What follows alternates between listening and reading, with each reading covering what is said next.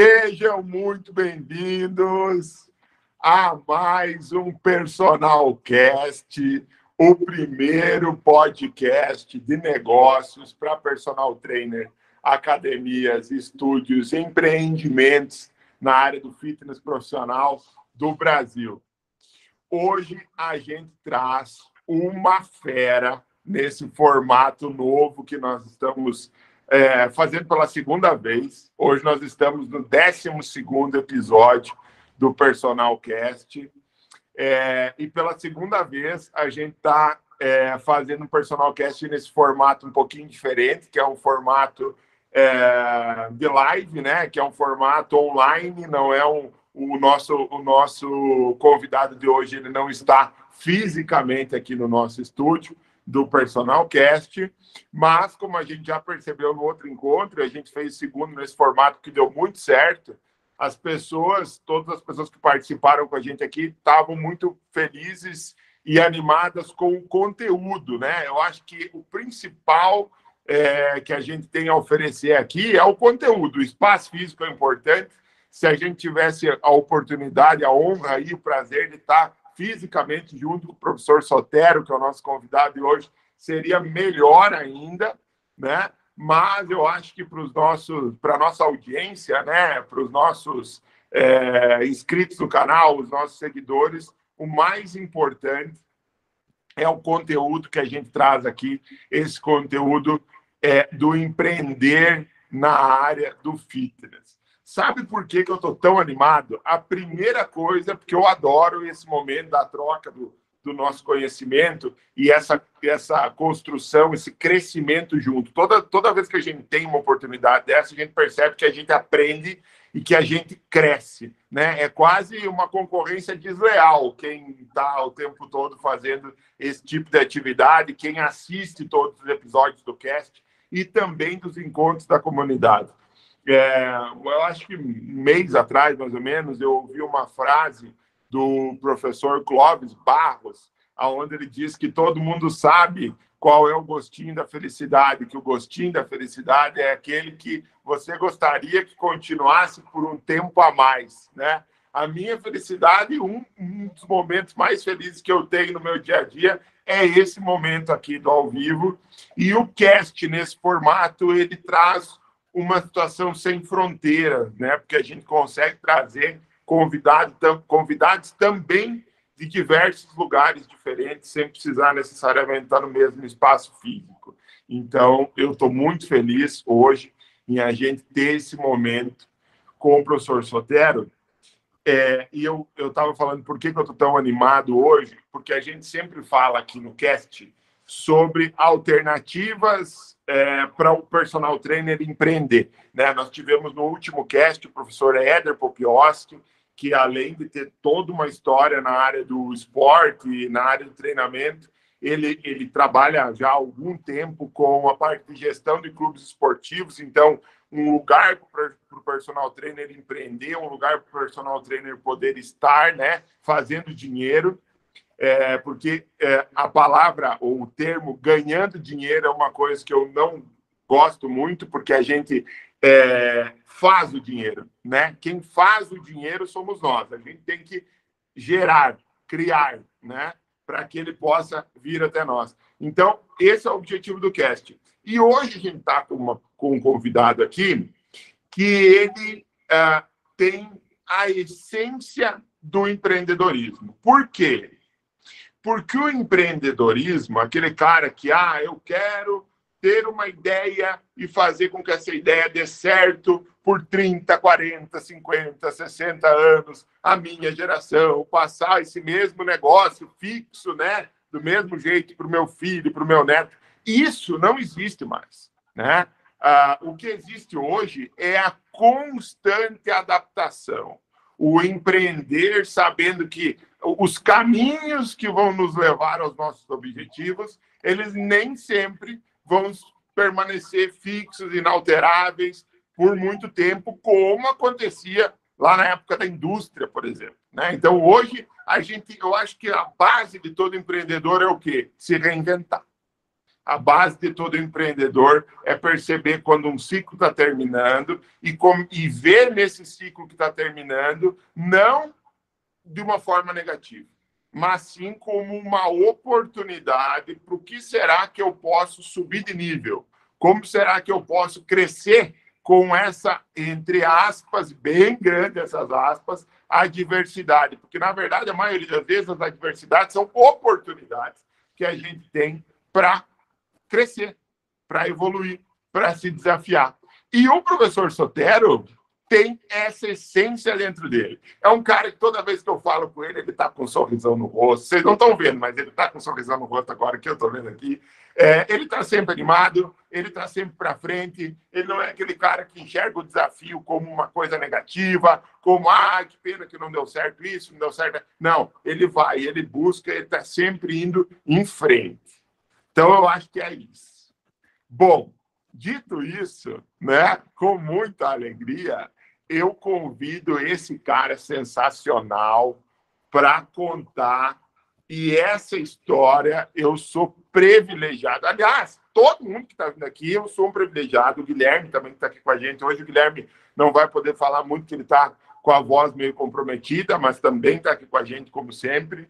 É nós somos privilegiados em ter essas feras com a gente. E, cara, eu aprendo, eu aprendo, eu aprendo, eu faço o máximo de perguntas que eu, que eu, vou, vou que eu posso fazer para extrair o máximo de conhecimento possível da história de vida dessas pessoas que estão vindo aqui conversar com a gente. Então, Sotero, seja muito bem-vindo. Olha, cara, é uma alegria ter você aqui.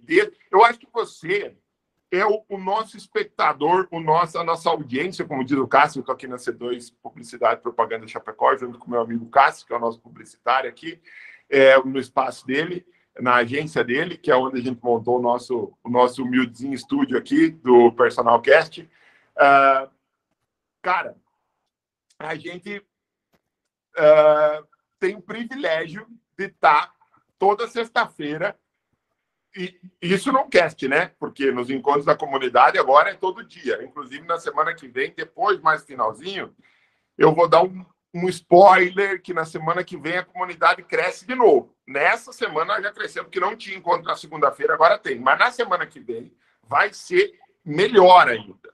Então, cara, Eu acho que o Sotero é a nossa, maior audiência, como diz aqui o Cássio da C2. Está sempre com a gente, está sempre aprendendo, está sempre evoluindo. Cara, conta para a gente a tua história.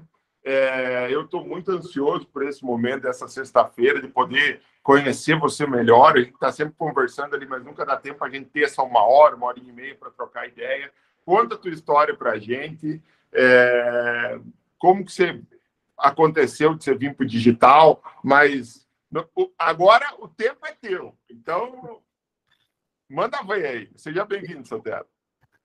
Muito obrigado, muito obrigado pela atenção aí de vocês, estar aqui presente e, participar, né, desse convite, né, que o meu app trouxe, o Personal Cast também.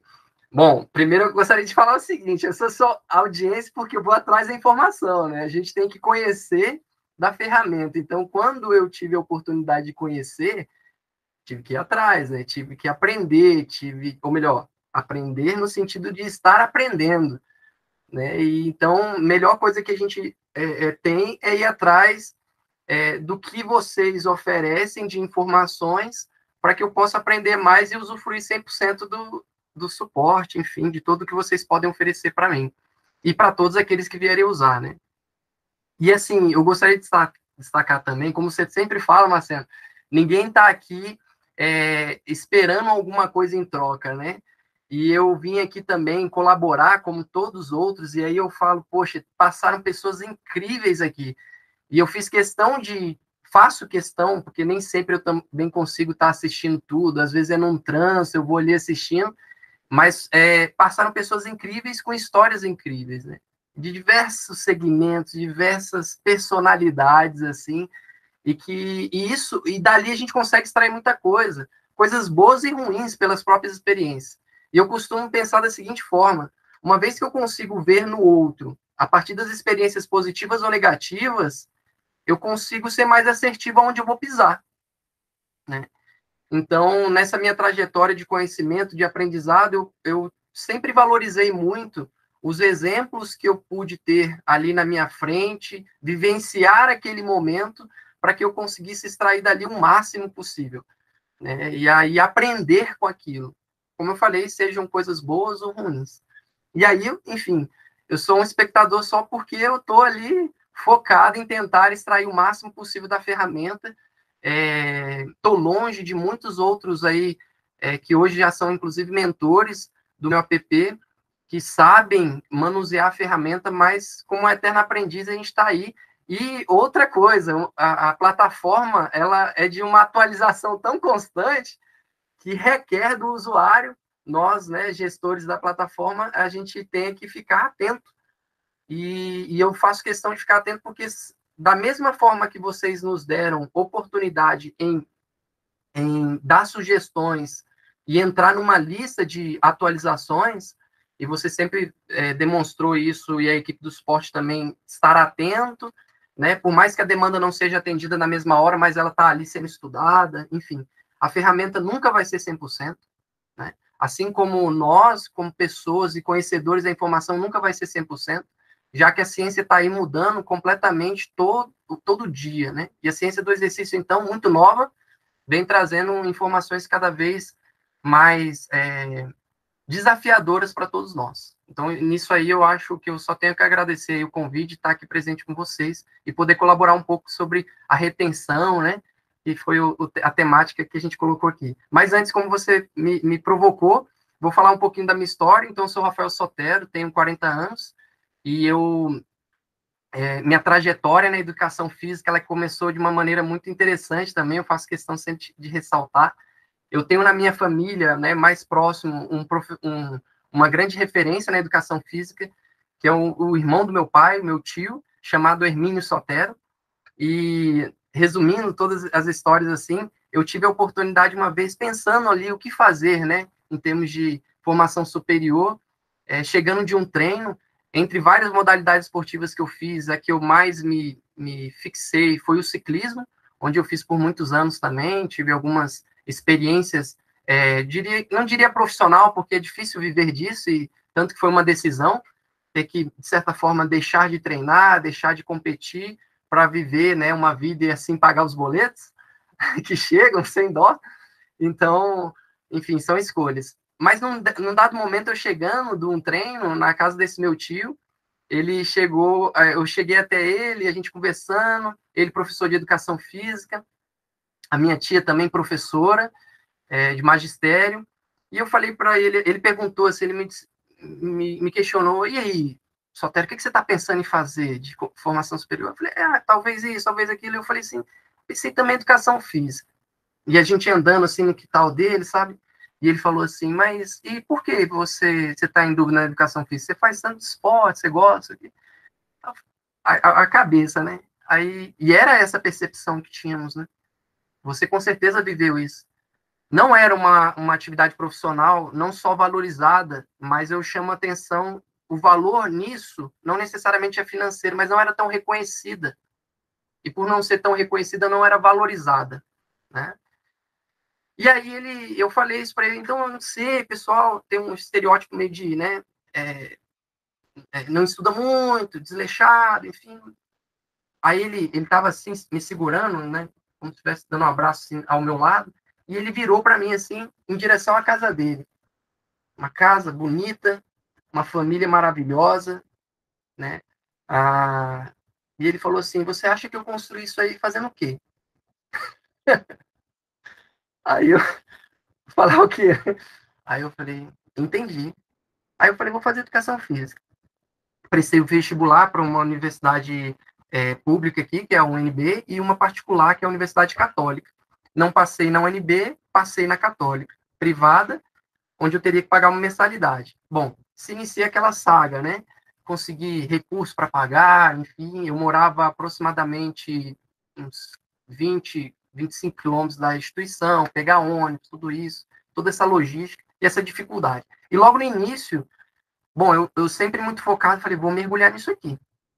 E, bom, se está pagando, eu tenho que aproveitar o máximo. E eu confesso, assim, que eu buscava aproveitar o máximo. recentemente, hoje, inclusive, eu li uma mensagem de um, um ex-aluno meu, hoje professor também, querido, Marcos, ele me lembrou uma coisa muito importante que eu falava em sala de aula, depois eu vou comentar da sala de aula. Mas ele chegou e falou assim: Eu lembro, Sotero, quando você chegou e falava para nós, ao entrar nessa sala de aula, tenha certeza que ao sair dela, você se sinta transformado. Se nada aconteceu, se nenhum sentimento, nenhum aprendizado, nada mudou, você entrou e saiu da a mesma pessoa, tem alguma coisa errada. Então, eu vivi isso dentro da instituição. Eu entrava lá e eu buscava aprender cada vez mais, me desafiar, enfim, diante de várias dificuldades, né? E uma das coisas que aconteceram logo no primeiro semestre foi a visita aos laboratórios. E ao visitar os laboratórios, eu conheci o laboratório de avaliação física e treinamento chamado Lafite. E eu entrei ali e me deu uma sensação assim, cara, eu quero isso aqui. Eu quero viver isso aqui. E assim eu, né, ainda cru da educação física, entender a grandeza da educação física, é algo absurdamente difícil aqui num, numa conversa a gente conseguir definir a grandeza da educação física, não só como ciência, mas a necessidade dela para tudo, eu diria para tudo. E aí eu falei, isso, eu quero isso aqui. E eu fiquei focando, eu quero estar aqui, o que, que, eu, que, que eu faço?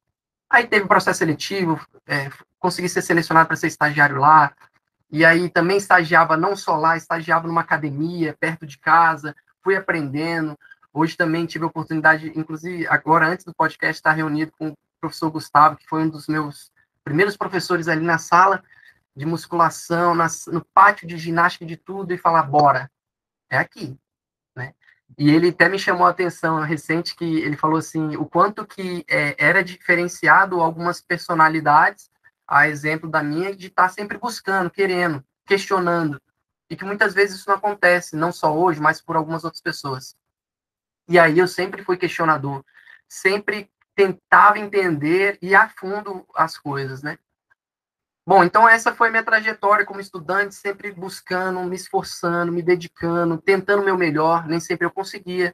Às vezes era frustrante também, né? E eu logo fui foi me chamando a atenção o mundo acadêmico, onde eu tive a oportunidade de conhecer grandes professores, né, que me estimulavam também. Comecei a fazer iniciação científica.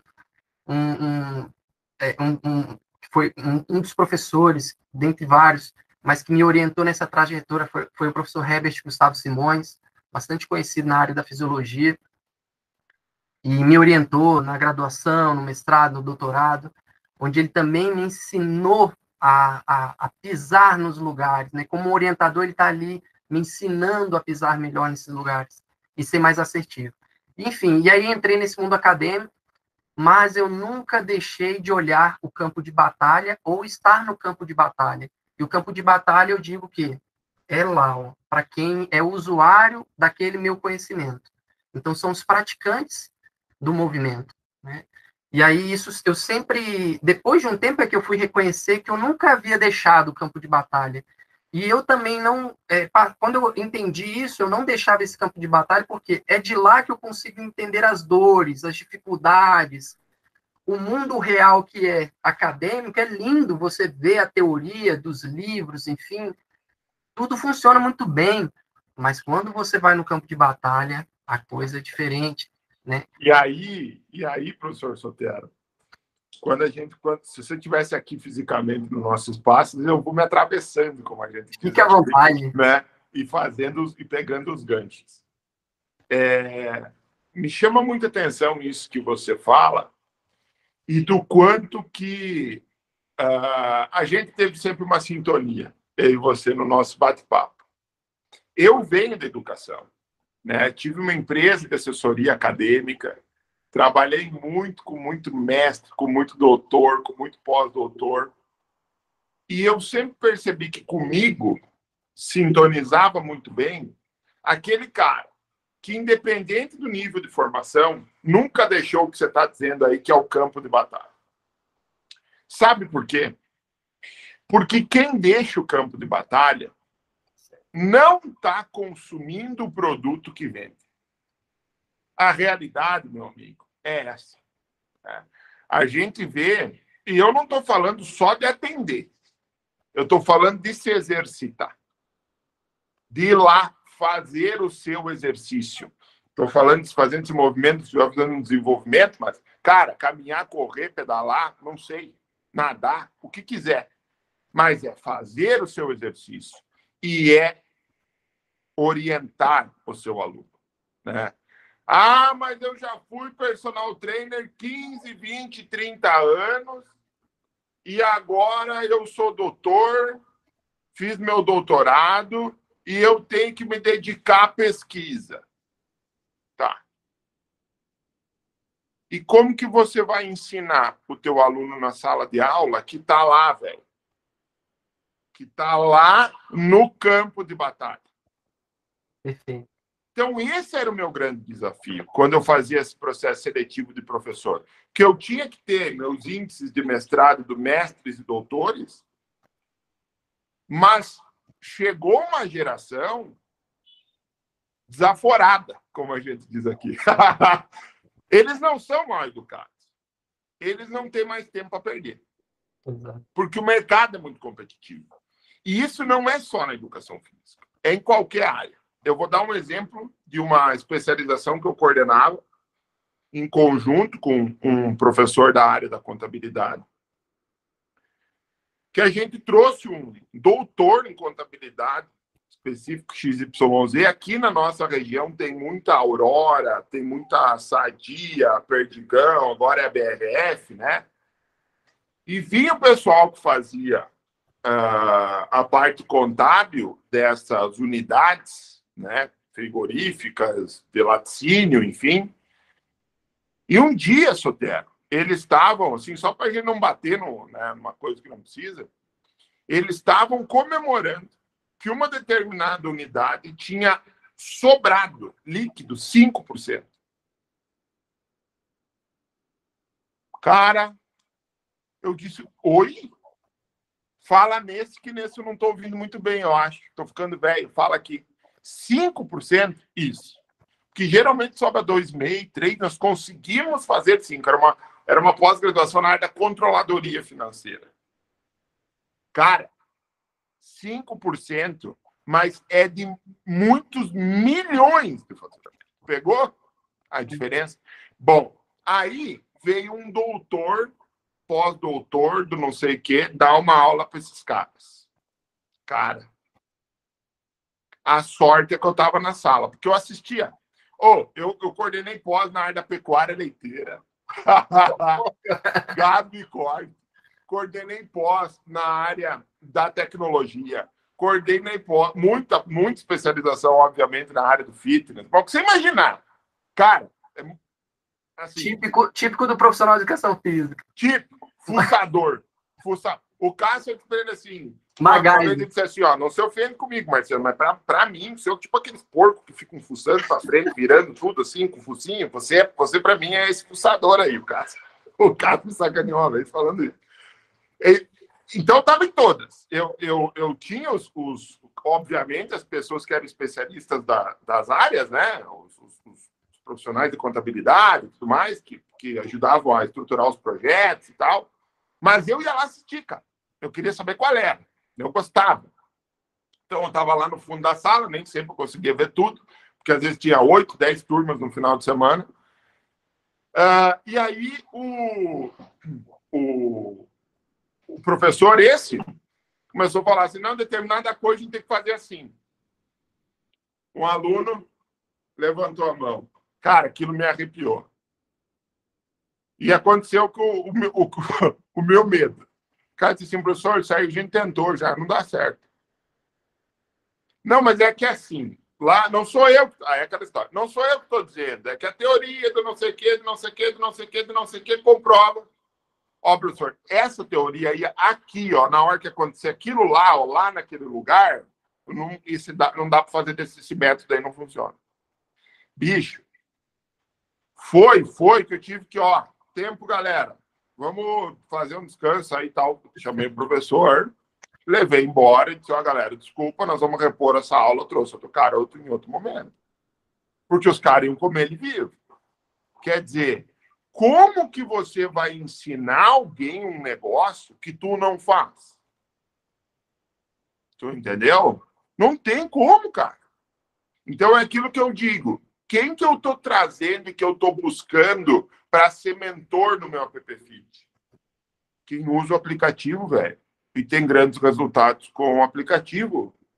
A Irlanda Ferreira, talvez até esteja nos vendo aqui, uma das mentoras, numa das nossas reuniões com os mentores, ela disse assim, mas Marciano, tem tantos outros mentores que já vivem disso, que já falaram, esses caras não quero. Mas como não? Eles só fazem isso, eles ensinam a vender. Eu mesmo já comprei curso deles, mentoria deles, e funciona, e dá certo. Fernando, eu não estou dizendo que não dá certo, eu não estou dizendo que o trabalho dos caras não é bom. Aliás, quem sou eu? Eu acho que quem tem que dizer se o trabalho de alguém é bom ou não é quem consumiu aquele produto. Eu não consumi, eu não sei. Se você está me dizendo que é bom, ótimo. Mas eu estou querendo dar o poder na mão de quem faz. Não quero pegar o cara que está no pedestal lá em cima. Será que esse cara vai ter tempo para atender o usuário? Para mentorar com qualidade? Será que esse cara ele ensina todos os métodos de venda que utiliza o Instagram, mas na hora de entregar o produto, ele entrega como? Por WhatsApp, por e-mail, usa outra uma planilha? Eu não acredito nisso. Eu acredito na tecnologia. Então, não adianta pegar um cara que está lá não, não utiliza aquilo que a gente acredita, né? Então, uh, por que, que eu fiz essa mega interrupção aí do que você estava falando, porque eu vejo da seguinte maneira: o mestrado, doutorado, pós-doutorado é excelente, todo mundo deveria fazer. Eu ainda tenho a esperança de eu conseguir chegar lá, porque eu parei na especialização. Quando eu ia ir para o mestrado, eu tive meu processo seletivo aprovado para ir para o mestrado uh, na Federal de Santa Catarina, na Estadual de Santa Catarina. Eu é, Federal de Santa Catarina, eu decidi não ir por questões uh, comerciais. A minha empresa estava começando a decolar, eu disse, cara, meu caminho nesse momento aqui não fui. Então, eu acho que é muito importante essa parte acadêmica, extremamente importante. Ela forma de um, em em um nível muito diferenciado, mas não adianta, ela se anula sem a conexão com a prática. Porque assim como a ciência o tempo inteiro muda, a prática também. Então, aquilo que eu prescrevia, do jeito que eu prescrevia há dois, três, quatro anos atrás, a ciência já está dizendo que é diferente e a prática está mostrando que é diferente. Mas para você poder fazer essa conexão e entender o aluno que você vai ensinar, você tem que estar tá na prática também. Perfeito. Senão vira demagogia. Né? Então, uh, eu, eu, quando eu comecei falando sobre se reinventar, e essa tua característica é daquela pessoa comprometida com a verdade. Porque a verdade ela não pode se acomodar. Se você se acomodou, você está vivendo numa ilusão. E quem não se acomoda e está buscando sempre a verdade, invariavelmente vai fazer o quê? Mudar os seus caminhos, como aconteceu contigo. Às vezes, por vontade nossa. Às vezes, nem tão nossa assim, é, lá de cima. Mas, se a gente entender que aquilo ali é uma oportunidade, rapidamente a gente consegue se ajustar e crescendo e evoluindo. Então, eu queria fazer essa, essa observação no sentido de que uh, eu não acho que a tecnologia tem que afastar o profissional do presencial. Eu acho que é muito legal o profissional ter o presencial também, Uh, assim como eu não acho que o doutorado, mestrado, pós-doutorado não serve para nada, não é isso. Eu acho que se você perde a conexão de não ter pelo menos um ou dois alunos de personal, sabe? Uhum. A riqueza do processo acadêmico aplicada, às vezes ela se perde também. E, e o ouro está aí, né? Se pegar todos os prêmios Nobel que tem aí, é o quê? O cara foi lá e descobriu, né? Um negócio maravilhoso. Mas para que serve esse troço aí? Ah, não, que na prática aqui ó, vai salvar tanto. Ah, então, beleza. Ah, não, não serve para nada. Então, próximo, né? Então, eu acho que a ciência ela é extremamente importante, mas ela tem que ter aplicabilidade, né? Eu sou um, como diria o meu amigo Hugo Torinho Filho, você é muito pragmático, Marciano, eu sou. Porque para mim não faz sentido se não, se não tiver aonde aplicar, né? Ah, eu lembro, lembrei agora de uma, uma conversa que eu tive com a minha mãe, porque no colégio eu era horrível da matemática, né? E eu disse para minha mãe assim, ela me disse assim, você não vai passar de ano desse jeito, Marcelo. Eu falei, não vou mesmo, porque eu não entendo para que, que eu tenho que decorar essa báscara aí. Sabe a fórmula de báscara? aí, para minha sorte, a minha irmã foi para a área da física, não educação física, física, casou com físico. Aí um dia a gente estava relembrando essa história e ela virou para mim e disse assim: o meu, meu cunhado virou para mim e disse assim: sabe para que serve a fórmula de Bhaskara? Mas eu não, não sei. Não sei. E tem o ódio do cara que inventou isso aí. Ele me mostrou um videozinho no YouTube de uns caras, do tipo do fitness, que desciam uma, sei lá, um morro assim, com uma estrutura que eles fizeram, iam descendo aqui, ó. No final tinha uma, com água, sabão, não sei o quê. No final tinha uma rampa aqui e aí ele saltava da rampa e caiu num tipo um piscinão, assim, entendeu? Ele disse assim: ó, se não existisse o cálculo da fórmula de Bhaskara para calcular isso aqui, os caras iam cair fora da piscina lá e ia morrer todo mundo. Falei, ah, tá. Mas se o meu professor de matemática tinha aplicabilidade, né? Vou usar isso quê? O, o, professor, o professor de matemática não interessa para quê? Você tem que aprender. Estou te ensinando aqui, decora essa fórmula, você vai botar esse número aqui no final, vai ser aquele número lá. Não vou usar isso aqui para nada. Agora, se ele tivesse feito uma experiência na sala, de largar uma bolinha aqui, que descesse para negócio tal, tal, fazendo o cálculo, ó, vocês têm que botar essa, esse baldinho d'água num lugar que vai cair exatamente essa bolinha. Bota a bolinha em cima de uma, de uma balança para a gente pesar peso dessa massa e não sei o quê. Aí você bota lá, ah, ele fica lindo. Mas o que acontece? Você não pode ser só um teórico.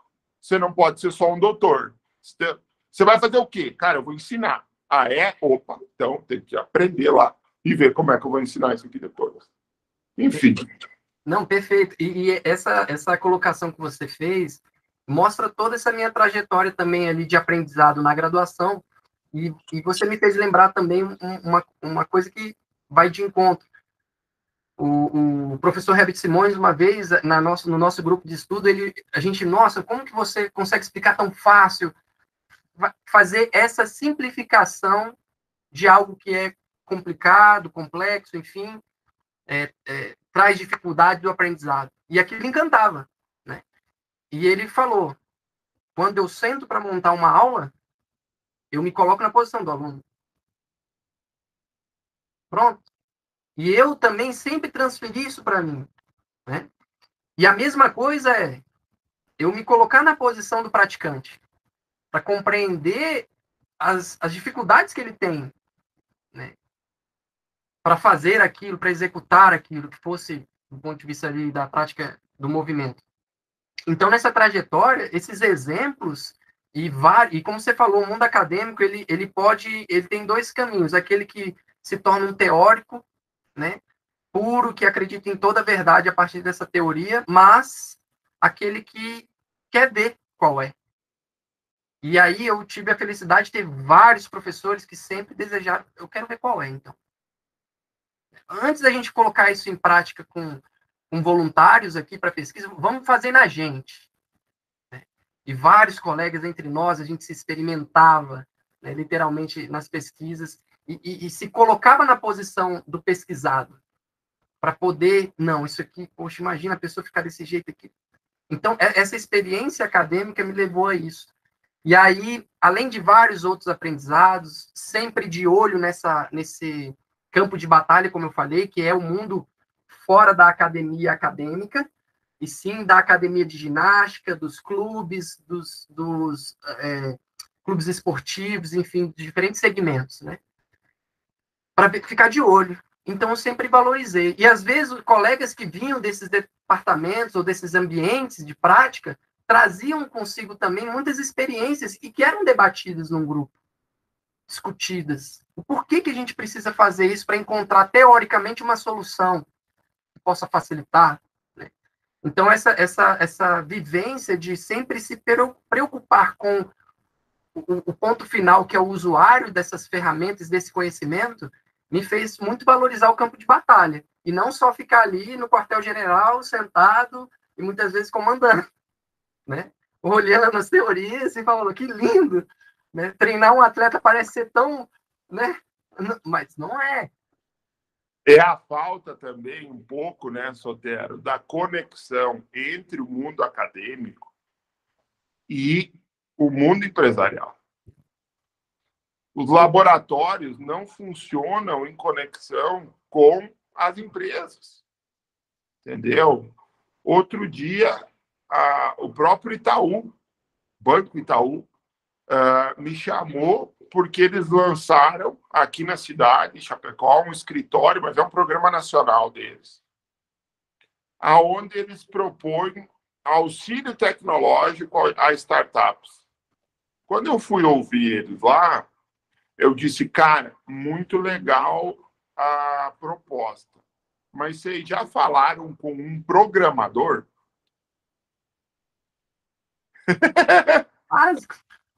Cara, velho, um programador hoje, no momento que ele está desenvolvendo o código dele, Sotera, se abre o. Se olha para o monitor dele, Guilherme está aí, não está conseguindo falar muito bem hoje, mas para não me deixar mentir. Cara, tem 50 linhas uma do lado da outra, assim. Tu, tu, tu, é o Matrix. Por, é o Matrix, por quê? Cara, eles estão em fórum, no, em páginas de fórum, quando eles têm uma dificuldade ou outra, do mundo inteiro, cara. Eles se ajudam entre eles. Como que um banco vai entrar nisso daí? Como que um banco vai me ajudar? Tem que falar com o meu desenvolvedor, cara. O meu desenvolvedor está trabalhando. Então, assim, algumas ideias, elas são muito legais, mas não dá para usar. E aí eu acho que entra um pouco aquilo, como tem dinheiro, acha que o dinheiro, de certa forma, compra tudo, e não é bem assim. Não é. Eu, eu aí eu falei para eles assim, olha, galera, é, eu não vejo como um programador de vocês, da equipe de vocês, eles criaram um nome bonito lá e tal, uh, pode ajudar o meu time. Eu não vejo. Né? Mas por quê? Porque eles criaram isso, Sotero, com uh, o intuito de que a minha empresa abrisse uma conta empresarial lá. Uhum. Broxante, né? Entendeu? Então, assim, ah, tem isenção disso, isenção daquilo, tá, mas o que, que você está propondo? Me ajudar a desenvolver a minha tecnologia? Isso é impossível, entendeu? A não ser que ele fosse dizer assim: olha, nós vamos fazer um investimento de aceleração na tua empresa. Que, mesmo assim, a gente teria que avaliar. Porque você tem que ensinar as pessoas aquele código, você tem que ensinar os profissionais o que, que você construiu nos últimos 5, 6 anos de desenvolvimento para. Ensinar... Não é da massa fazer uma parede de alvenaria, cara, é diferente. Ensinar né? não é fácil e nem todo mundo quer. Dá trabalho é, é demora. É, então, é, é, algo que as pessoas não, não têm muitas, não, não têm muita paciência, né? Às vezes a intenção ela é ótima, mas se não, o conhecimento é excelente, mas se você não tem, não vai lá conversar, você falou assim, cara, professor é excelente, isso aqui, porque ele ia montar a aula dele pensando como aluno. Pulo do gato tá aí, cara. Você vê todos os personagens. O Elton Girardi teve aqui num dos Personalcast. Você deve ter ouvido. Falou, cara, por que, que a minha academia é bomba? Porque eu montei uma academia que, como eu, quando era, quando não tinha academia, frequentava a academia de alguém, queria ter e não tinha. Né? Ontem eu tive uma reunião pela manhã com o Eliezer e com o Gabriel Paz, que são mentores que a gente está trazendo para negócios presenciais, que utilizam o meu app Fit para negócios, negócios presenciais deles. É, e, e, e o, o bate-papo girou muito em torno disso. Porque não, não adianta você ter um conhecimento, você ter uma, uh, uma vivência ali que não, você não consegue replicar, você não consegue uh, outra pessoa utilizar aquilo. E como que o teu negócio deu certo? Porque você fez pensando como cliente. Você não fez pensando. É aquilo que Guilherme também tivemos aqui, daí com o Anderson Miller, a gente disse assim: não adianta você criar um negócio para ter clientes. Você tem que encontrar uma dor, um problema e conversar com aquela pessoa para ver se ela realmente precisa disso, quanto ela pagaria para, para essa dor passar e ver se vai valer a pena para você ou não. Então, quando eu perguntei para o Anderson Miller, cara, qual que é o teu próximo negócio? Ele falou assim, não sei. Vai depender do que, que vai acontecer. Não tem como um cara desse dar errado, porque ele não está criando uma coisa que ele quer vender. Ele está esperando ver alguém que quer dar o dinheiro para ele. Em troca do quê? Bom, aí eu vou montar um produto para essa pessoa. Quer dizer, a coisa, a coisa é mais fácil do que a gente imagina do ponto de vista empresarial. Mas é claro que muitas vezes você tem que. Né? Então, eu acho que muitas vezes essa parte acadêmica, e talvez por isso depois você vai poder contar a fechada de porta para abrir uma janela, ou uma porta muito maior, que aconteceu contigo. No teu caso, eu acredito muito que é isso, sabe? É, é meu, cai de cabeça aí na prática, cai de cabeça no dia a dia, porque uh, o dinheiro está aí, cara. O dinheiro não está em viver da CAPES, o dinheiro não está, muitas vezes, porque você vai. É, ok, eu sou concursado em uma instituição federal, ótimo, mas é isso. Ontem nós tivemos também o Fagner. O Fagner é um cara que três filhas, uh, vida estabilizada e tudo mais, num emprego que não preenchia ele. Né? Então. Laboratório é, ele falando. Então é tudo isso, né? É, e, e, assim, dentro do que você falou, faz muito sentido. Você, se você não encontrar não só o prazer, mas a, o propósito naquilo que está sendo feito, não tem sentido algum. E se não tem esse propósito, a, o caminho pelo qual você está traçando, ele vai ser limitado sempre. Não tem como fugir dali. E aí, é, continuando essa trajetória, bom, fiz a graduação, olhei e mirei o mestrado, falei, cara, eu quero fazer mestrado. Fiz mestrado. No que eu estava no mestrado, eu comecei então a lecionar. Nisso eu comecei de estagiário, virei técnico do laboratório, onde eu era estagiário, mantendo as minhas atividades no campo de batalha lá na academia. Sempre. E aí foi migrando, né? Ao ponto de eu ter que realmente me desapegar mais da academia ginástica para ficar me dedicando mais à academia acadêmica, porque eu passei a lecionar também. E aí comecei a dar aula nas faculdades, pós-graduações, enfim. Fiz o meu doutorado. Mas eu sempre tive um ou dois alunos de personal é um mundo restrito no sentido de que são só aqueles dois, mas eu vejo que o mundo deles vai modificando também. E aí, dentro daquilo que a gente estava falando, o interessante de estar sempre observando e atento, por mais que eu eu poderia ter largado por completo o mundo aqui fora da academia acadêmica, e viver aquele mundinho que é uma cidade perfeita, tudo funciona, laboratórios, amostras, descarta, faz, acontece, leitura, biblioteca perfeita, todos os livros que você quiser, acesso aos portais periódicos internacionais, tudo maravilha, né? Mas o que aconteceu foi não, eu nunca deixei de olhar para fora.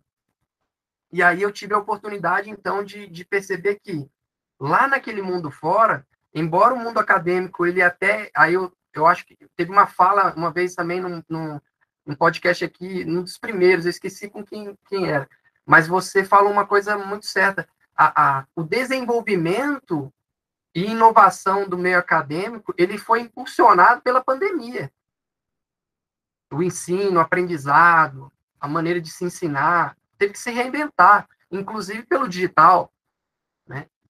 E, e, eu, nessa época, eu já estava como coordenador de curso. O quão difícil e desafiador foi, né? Não só é, entender que aquele era um processo que necessário de mudança, mas também como fazer essa mudança, de maneira a manter aquele padrão de ensino e aprendizado, melhorar cada vez mais a partir da tecnologia, aprender a usar as fontes de tecnologia.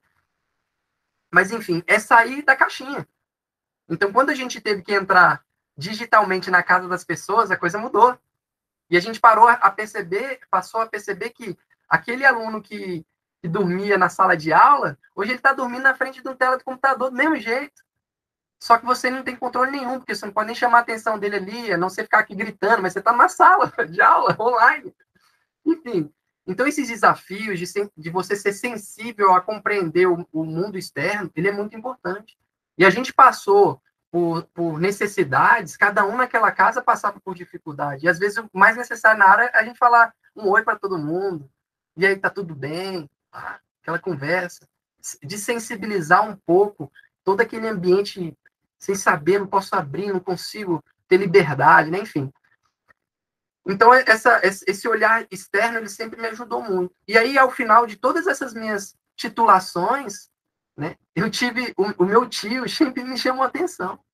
Terminava, ele chegava aqui. Meu, deixa eu falar uma coisa para você. Agora você é mestre, né? Agora você é doutor, né? Ele falou, como é que vão chamar você? Aí eu falei assim, é, professor, doutor, Sotero. Pois lembre, antes do doutor vem do professor. E eu também sou professor, viu? Então, assim, o que, que era aquilo para mim? E eu lembrava da, da época que eu era estagiário, o quanto que eu queria ser chamado de professor. E aí eu fui entender, pô, o professor é aquele que ensina, aquele que está passando seu conhecimento. E ensinar por ensinar é fácil. Mas isso é compreendido. Isso é complicado. É como você falou. Entender por que eu tinha que usar aquela máscara lá. E, e, e eu tinha que ser um professor que fizesse ser compreendido. Né? E aí, é, todos esses ensinamentos me, me fizeram sempre ficar atento a esse mundo externo, ter essa sensibilidade, ter a humildade, literalmente, de compreender que, é, é, e o doutorado me ensinou muito isso, eu não sou um conhecedor de tudo. O fato de eu ser doutor, muitas vezes me chegava numa sala de aula, ou até num aluno, numa academia, e falava, nossa, ele é doutor, ele sabe tudo. Você que veio do mundo acadêmico sabe o quanto que, à medida que a gente vai se formando, a gente vai restringindo cada vez mais o nosso conhecimento a um nicho muito específico. O todo eu não estou mais olhando. À medida que eu saí da graduação, eu não fiz especialização, fui para o mestrado, o funil fechou fui para o doutorado, o funil fechou cada vez mais. E aí você vai ficando cego aos, às outras informações e conhecimentos.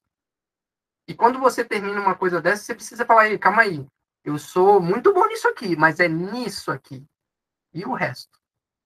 Eu preciso estar atento. Eu preciso, inclusive, conversar com os outros para aprender. Né? E aí entra um dos motivos para eu estar sempre buscando aqui acompanhar vocês, porque eu preciso aprender. Ah, mas você vai aprender com, com um aluno de graduação? Vai.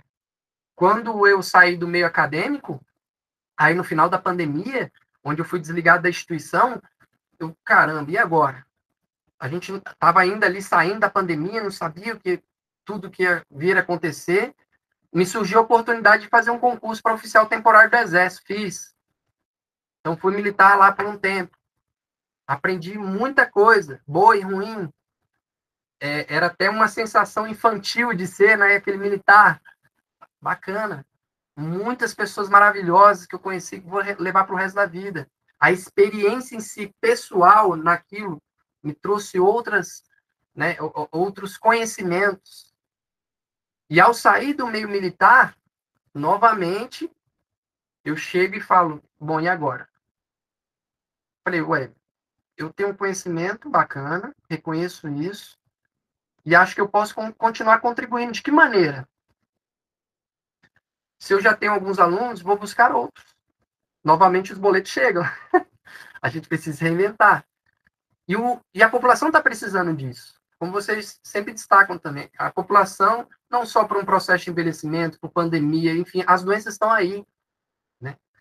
E a população e a ciência, no caso do, do, do, do exercício, ela vem é, crescendo cada vez mais em fazer ser compreendida que para todas as doenças ela se faz necessário, não só para prevenir, mas para combater também, tratar quando é possível.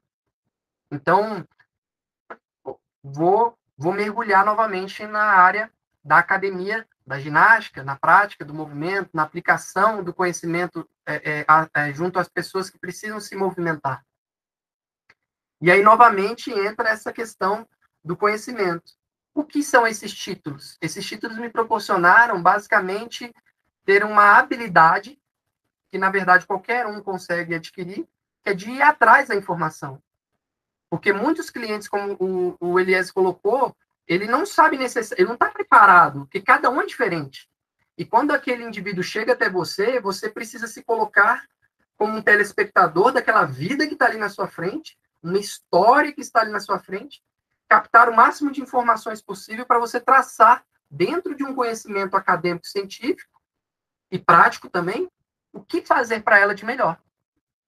E como a gente bem sabe, como a ciência do exercício é uma ciência ainda muito nova e ela é muito incerta diante da diversidade biológica que a gente tem de respostas entre um indivíduo e outro. Então, aquela teoria da, da, do treinamento esportivo, a individualidade biológica, ela nos dificulta muito acertar. E o que é certo para um não necessariamente é o certo para outro naquela prática do movimento. Então, essa, essa, essa dificuldade o profissional de educação física tem que sempre se colocar, independente da sua formação, conhecimentos, tempo de, de prática, ou ser doutor, o que for, ele tem que se colocar numa situação sempre de, mas quem é aquela pessoa? Pode ter o mesmo estereótipo, pode ser o irmão gêmeo do marciano. Mas calma aí, a gente já viu vários estudos de irmãos gêmeos aí, o quanto as coisas são muito diferentes. Em todos os sentidos, inclusive psicológico, de personalidade e tudo mais, criados do mesmo jeito, pelo mesmo pai, pela mesma mãe, às vezes vestidos iguais, estudar na mesma escola, no mesmo período, com os mesmos professores, na mesma sala, e um é, é da matemática, o outro é da, da biológica.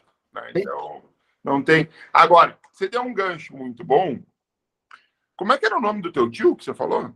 Hermínio Sotero. Hermínio. Hermínio Sotero. Segundo ele, for... na escola, ele era chamado de extermínio. Como o professor de educação física recebe apelidos. e esse aí caiu bem, né? Porque a gente. Eu tenho um tio meu que é. é ele é médico, e, e aí ele tem Parkinson, e aí a gente começou um trabalho de exercício com ele e tal. E ele disse assim, cara, vocês, vocês só podem ser o pessoal que era carrasco em outras encarnações, que vocês judiam da gente e gostam, né? A gente fala, ah, né? é, extermínio sotério. Eu perguntei, que eu anotei, eu anotei aqui, e, e, cara, tem um, essa live teve uma importância muito grande na minha vida, mas eu vou deixar para contar o que estava passando na minha cabeça aqui uh, mais para o final da live, assim. Beleza. Aconteceu um negócio muito legal desse tal, desse Hermínio Sotero. Ele ainda está dando aula? Ele, ele, ele se aposentou, né? Ele faz algumas atividades é, profissionais junto ao COB. Ele tem muita experiência com grandes eventos, né? Então, ele faz aí que o Comitê Olímpico sempre é solicitado para fazer parte de equipes, para JUBs, tudo que é atividade aí, Olimpíada, ele está sempre dentro, porque tem um conhecimento surreal. Agora, você estava. Mas eu vou falar mais do Hermínio no final. Agora, você estava falando dos gêmeos, né? Dos gêmeos, de como é difícil a gente acertar na veia, né? Essa ferramenta, como que. E aí, eu, eu acho que foi muito legal, porque para a gente definir o tema, né, daqui da nossa, do nosso episódio do cast de hoje, assim como todos os temas que a gente define, inclusive do encontro da comunidade, eu nunca defino sozinho. Eu digo, pessoal, me manda um áudio aí, vamos conversar um pouco sobre como que o meu app Fit mudou tua vida, como que a gente pode contribuir, me conta.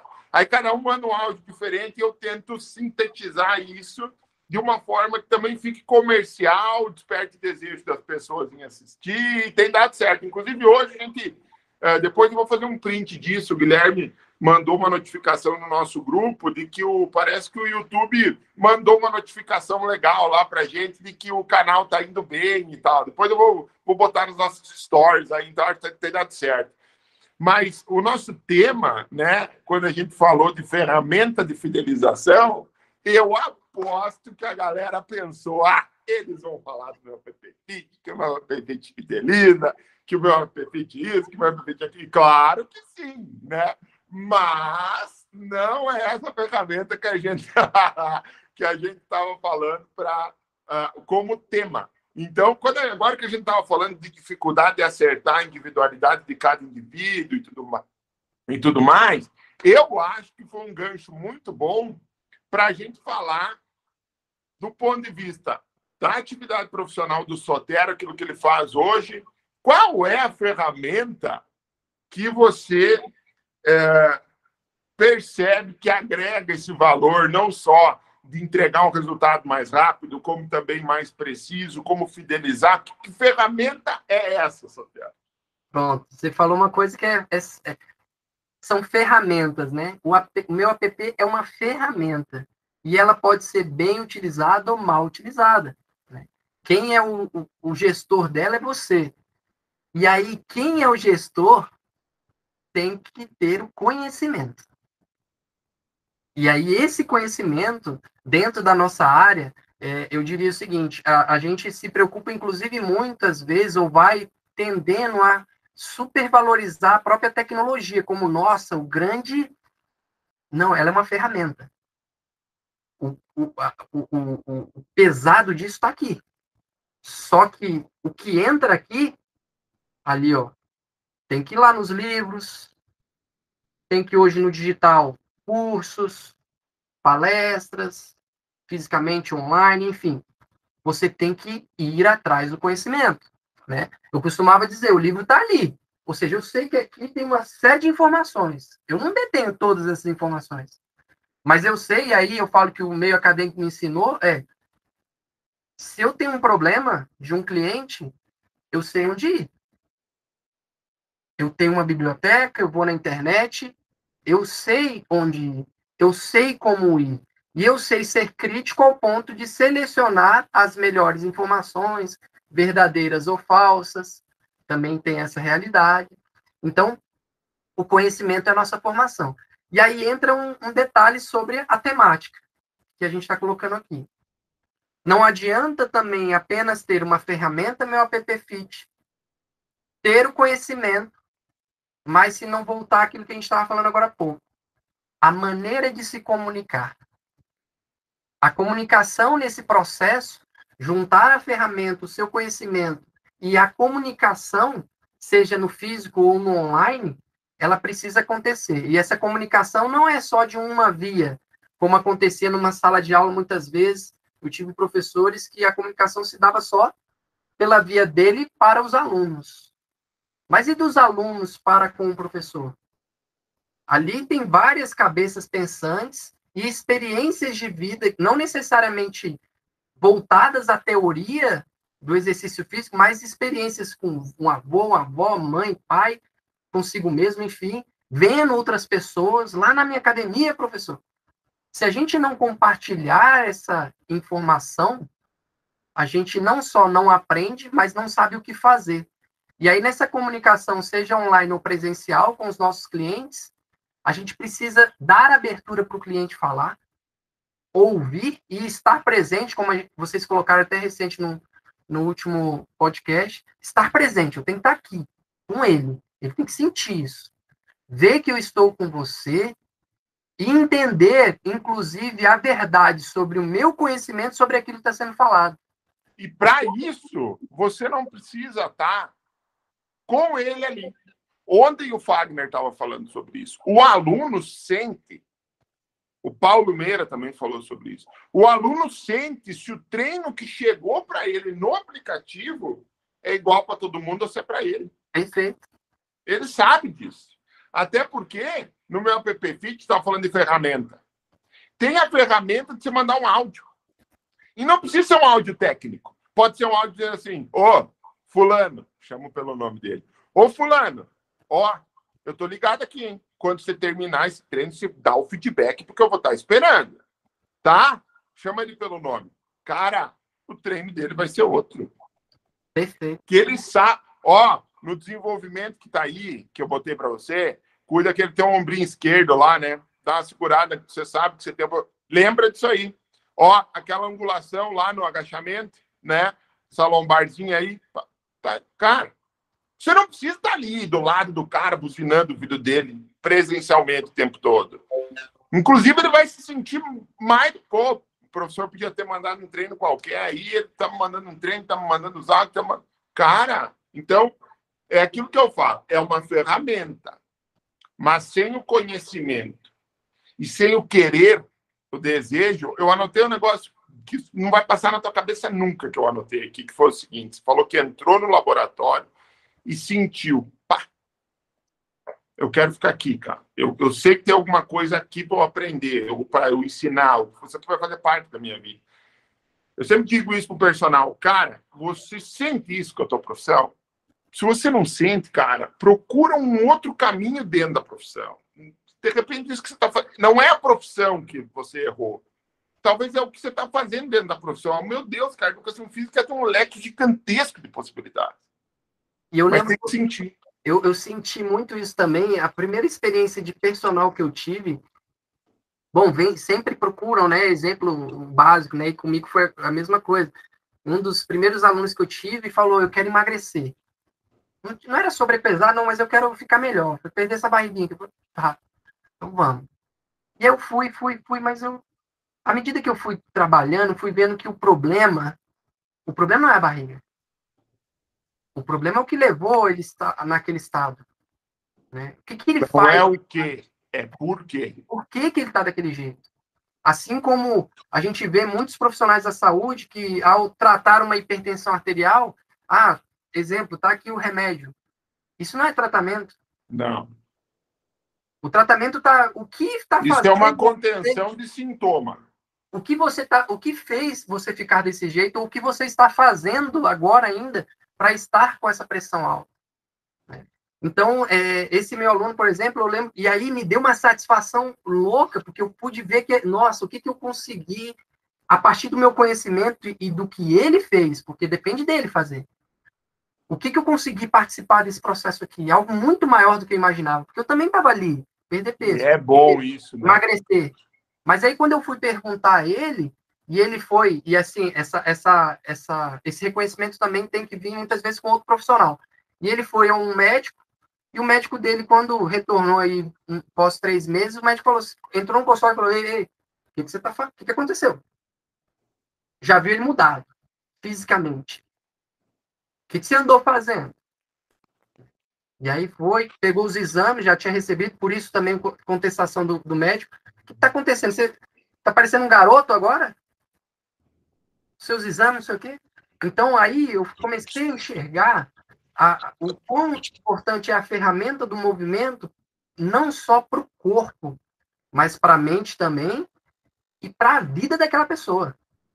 E aí, quando ele voltou, ele foi, fal ele foi falando e eu deixei ele falar. E aí ele falou: é, durmo melhor, sou mais produtivo no trabalho, sou tenho melhores relações com a minha parceira, convivo melhor com os meus filhos, não fico o dia exausto, tenho disposição. Eu sou um cara melhor. E o que você quer a partir de agora? Eu quero isso. Mas em momento algum ele falou de perder peso, que era o objetivo dele e até meu comprado também. Hoje, quando alguém chega para mim e fala isso, já não é mais o meu objetivo. Eu até falo, pode ser o seu, mas o meu não é esse. O meu é você parar de fumar, você isso, aquilo, você ser uma pessoa fisicamente ativa, largar o sedentarismo, ir lá e melhorar esses marcadores e melhorar esse... é melhorar tudo isso aí. A consequência disso tudo vai ser, por exemplo, você se você fizer tudo isso, você vai ver que vai ser bom, né? Então essa essa essa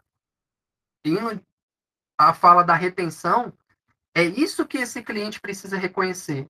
E aí, vindo também com a ferramenta, associando essa informação à ferramenta, ontem mesmo eu fechei um serviço 100% online, e por indicação de um colega, tudo mais, a pessoa mora bem longe de mim, mas na conversa, e ela deixou claro, uma conversa muito saudável, mas ela deixou claro, eu estou, ó, quero deixar claro que eu estou apenas consultando para ver as condições. Eu falei, tranquilo, faça isso. E na conversa, eu permitindo essa pessoa falar, novamente, o aluno falando com o professor, eu permitindo ela falar, eu fazia intervenções usando meu conhecimento sobre os, as dores que ela trazia, seja física, emocional, logística, tudo isso. Eu ia trazendo conhecimentos adquiridos ali para justificar a importância dela praticar. E eu deixava claro, não precisa ser comigo, você vai precisar fazer. Faça. Independente, dentro do que você está me falando, não desista. Faça. Tá? E aí eu fui e ela falou, tá bom. Aí eu, e, quais são os seus serviços? Eu falei, pá, pá, pá, pá. Tá bom, eu quero fazer com você. Só que aí ela falou, só que tem uma coisa muito importante, Rafael. Eu falei, experimenta o online. Diante disso que você está me falando, vamos experimentar? Você tem alguma restrição a isso? Eu falei, não. Eu falei, então vamos fazer no online. E aí ela falou assim, mas eu quero saber uma coisa. Ela enfatizou bem. Presta atenção no que eu vou dizer. Eu preciso, estou indo atrás disso, porque eu preciso de alguém literalmente no meu pé. Eu falei, fique à vontade. Eu vou ficar no teu pé. Você não vai me abandonar? Eu falei, eu sou o último do barco a sair. Ah, mas como é que você vai fazer isso? Eu falei, eu tenho um aplicativo próprio. Eu faço uso eu te acompanho. Mas como que você vai fazer isso? Eu falei. Aí eu brinquei com ela, ó, é um Big Brother. Eu estou o tempo inteiro contigo. Sou seu personal 24 horas. Só que tem um detalhe. Se você nem entrar no aplicativo, eu sei. Aí entra aquilo que a gente falou, ter as informações que a gente vai aprendendo com o aplicativo. E eu falei assim, é, fulana, se você nem entrar no aplicativo no dia, eu sei que você não entrou. Olha só como é que eu vou ser chato. Então daí você tira como que eu vou ficar em cima. E segundo, se você treinou, e me retornou, eu vou saber. Porque você vai me dar um feedback. E você pode me dar um feedback gravado, você pode escrever, você, você tem várias maneiras de me, me comunicar isso. E me trazer as informações que eu preciso. Então pode ter certeza que eu vou ficar no seu pé. Ela, ah, então tá bom. Então ela se sentiu convencida, porque o que ela mais estava preocupada é se ela estava contratando alguém que vai simplesmente passar um treino, faça um encontro online, presencial aqui, é, virtual, e depois joga um treino qualquer. Eu falei, eu não vou. Né? E aí, como já aconteceu de outros profissionais aqui deixarem claro, na personalização, eu não estou lá para gravar necessariamente como eu faço nos meus nas minhas consultas presenciais, eu gravo meus alunos fazendo aqueles exercícios, porque é ele fazendo. Isso dá uma credibilidade, né? Isso dá uma particularidade no serviço que você está oferecendo. Dá um trabalho, baixar, não sei o quê. Sim, mas é isso. Você se diferencia a partir disso né, como tantos outros trouxeram esse como exemplo. Mas como que eu vou fazer isso no 100% online? Se eu nem vou gravar ela praticando ali na minha frente, né? É, eu sei que tem profissionais que fazem isso, mas a princípio eu não vou fazer. Mas eu já falei para ela, eu quero, eu quero fotos do ambiente onde você vai treinar. Todos os recursos que você disponibiliza ou possui, né, já que possam ser utilizados para o treino. O ambiente onde você falou que vai querer caminhar no seu condomínio, eu quero ver tudo. Esse tipo de coisa já faz com que o cliente entenda que você está querendo personalizar o serviço que vai ser entregue. Né? Assim como eu fazer a gravação, eu executando os movimentos para que ela faça, enfim. Então está em consonância com você ter o teu aplicativo. Entendeu? A pessoa entende porque tem uma linha de identidade visual. Você está dizendo assim, cara, eu não vou mandar um treino qualquer, um treino igual para todo mundo, no, eu tenho o meu aplicativo. Então a pessoa já entendeu que se for buscar fazer o teu, ter o teu, como é que ele vai. Aquilo ali é importante para ele. Ele não vai mandar um treino qualquer para mim. Isso a coisa começa a fazer mais sentido na cabeça das pessoas. É. E, ela, e, ela, vê que ela, ela está sendo ela que está sendo atendida, né? Não é mais uma pessoa, enfim. E fazer esses registros, né? entra também nessa questão de uma retenção e comunicação a anamnese, como a própria plataforma permite, e permite você é, montar a sua para que você extraia ali aquilo que você, como profissional, dentro do conhecimento que você acha necessário obter da pessoa e do que você possui, para que você faça o melhor treino possível. A gente tem protocolos de anamnese validados internacionalmente, prontos, disponíveis lá na ferramenta, mas é aquilo que a gente estava falando dos gêmeos. E é aquilo que é o nosso tema do cast de hoje. Qual que é a melhor ferramenta de fidelização? Conhecimento, cara. É o conhecimento, não é o meu app fit, não é nada. Não, a tecnologia, ela é um meio. Ela está aqui, ó sem ter um start e sem ter alguém consumindo lá na ponta, a tecnologia não faz sentido. Você tem que ter alguém pensando, você tem que ter uma cabeça. Só que não tem o que essa cabeça pensar se não tiver essa quantidade de livro aí atrás. Se não tiver a frente de batalha. Não adianta eu ter um doutorado se eu não estou lá na prática. Não adianta eu estar na prática se eu não estou estudando. Isso é o que vai oxigenar a tua mente, a realidade daquilo que está acontecendo. Ah, mas eles são gêmeos. Aí eu fiz uma anotação aqui. Há um tempo atrás saiu um artigo que é bem importante, assim, tipo aqueles A mais, A1, Ultra Power lá, que, que uh, dependendo da música que você utiliza, a trilha sonora que você está ouvindo, o teu desempenho de força no exercício pode aumentar 18%. Aí você fala, os caras são Doping musical. Gêmeos. E daí? Um vai lá escutar um sertanejão, pá, tá fazendo com 100 quilos o supino, vai para 120. O outro, se tá escutando sertanejão, você vai botar, faz com 100 quilos no supino, você botou um sertanejão, ele deixa a barra cair no pescoço, que dá déficit de força. Ele não gosta daquilo ali. Ele gosta de música clássica, ele gosta de rock and roll, ele gosta. É outra coisa. Conexão então, a anamnese. Oi? Conexão mente e corpo permanente. A anamnese ela serve para você conhecer o cara. É a mesma coisa que a gente estava falando, inclusive eu estava eu editando um, um vídeo sobre por que, que o meu app Fit não tem treino pronto. Porque a gente quer ter usuário. Como assim, Marciano? Se eu boto treino pronto no no, no meu app Fit, que tipo de profissional que eu estou atraindo para o meu negócio? Que não pensa e que não quer pensar. O que não pensa e que não quer pensar, vai ter aluno? Não vai. Se não tiver aluno, ele vai pagar o meu app Fit, ele vai usar a minha ferramenta? Não vai também. Tá começando errado, né? Tá começando errado. Então vai lá, compra uma planilha ou qualquer coisa lá, tem treino pronto. Com o tempo, se você é um profissional, a tua ferramenta é o exercício físico e você não quer prescrever, você está no lugar errado, negão. É a mesma coisa, eu sou, eu sou cirurgião, mas assim, eu não gosto de sangue. Tenho desmaio se sangue. E assim, eu também não gosto de bisturi. Na verdade, eu cortar as pessoas foi uma coisa estranha. Mas eu sou cirurgião, queria ser cirurgião. Não dá, velho. Ah, mas eu sou cirurgião, mas eu queria que alguém fizesse cirurgia para mim para eu só assinar. Não vai dar, velho. Vai dar por um tempo. Uma hora que o pessoal começar a descobrir que está pagando para você fazer cirurgia a outra que está fazendo, inclusive existe, deve existir muito isso, a casa cai. Né? Então, é, é por isso que o meu app Fit, por exemplo, não tem treino pronto. É por isso que o meu app Fit não está na loja. Porque a loja é taxa, é demorado, a gente tem uma atualização por semana. A loja não permite subir aplicativo customizado com a quantidade de usuário que a gente tem.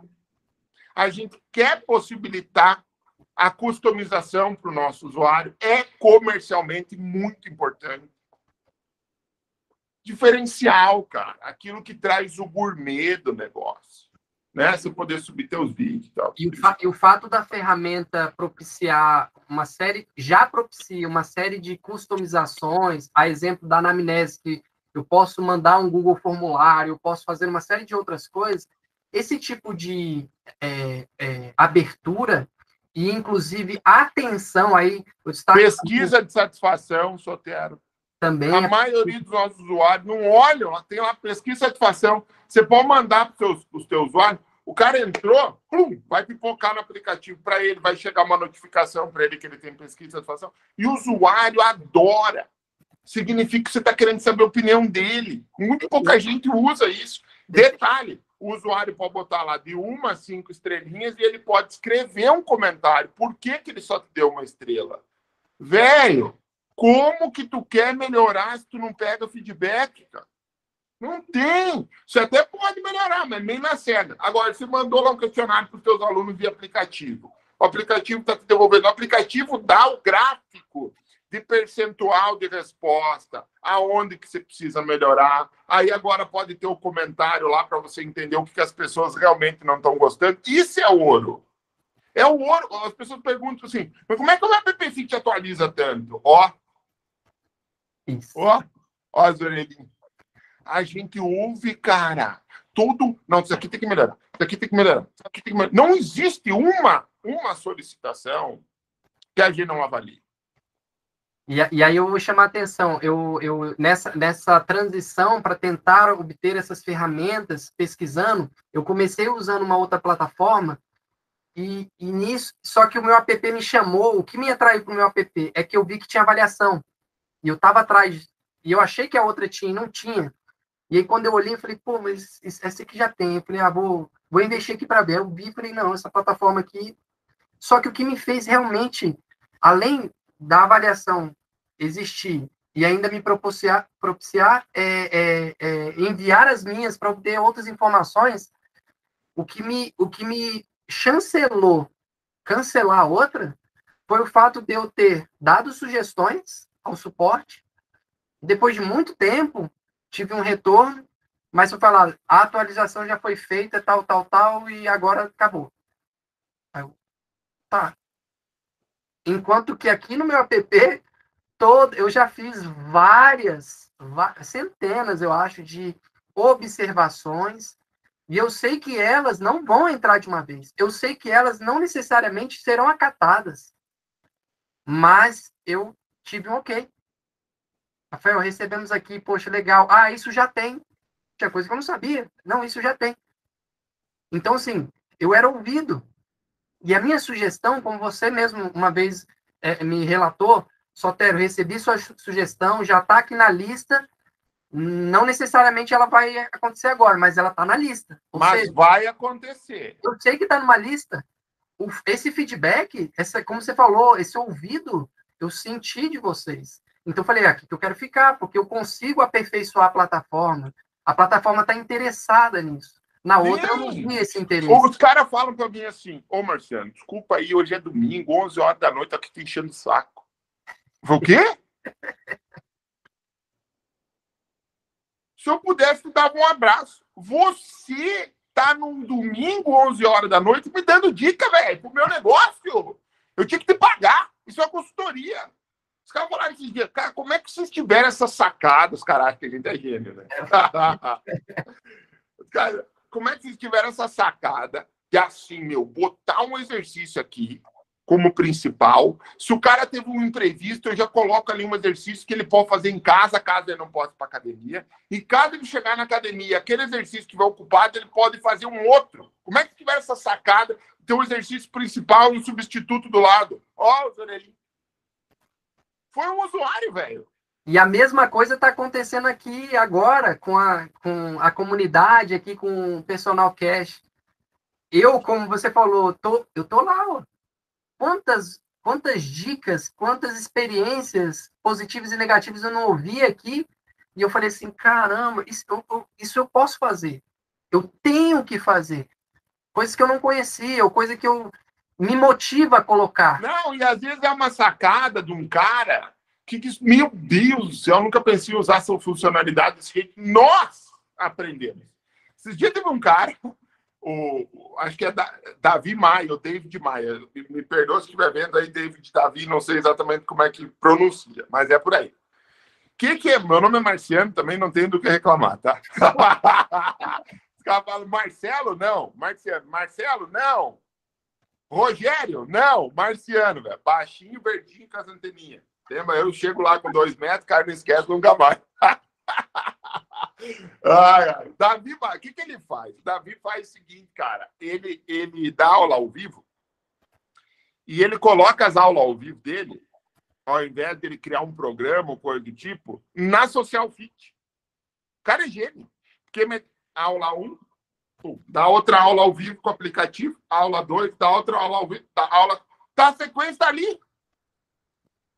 O aluno não tem que procurar em lugar nenhum. Ele entrou no aplicativo, caiu na Social Fit, aula 1, aula 2, aula 3. Deu. Quando que a gente ia pensar nisso? Nunca. O cara é gênio. Entendeu? Então é um monte. Meu, tem sacadas assim, ó, infinitas. Por isso que a comunidade deu tão certo. Os caras meu Deus, cara. É. Sacadas comerciais, o Mauro Lobo. Cara, larguei agora, acho que um ou dois vídeos dos cortes, os principais momentos. Ele disse assim, cara, eu, meu nome não é Mauro. Meu nome é Paulo Lopes.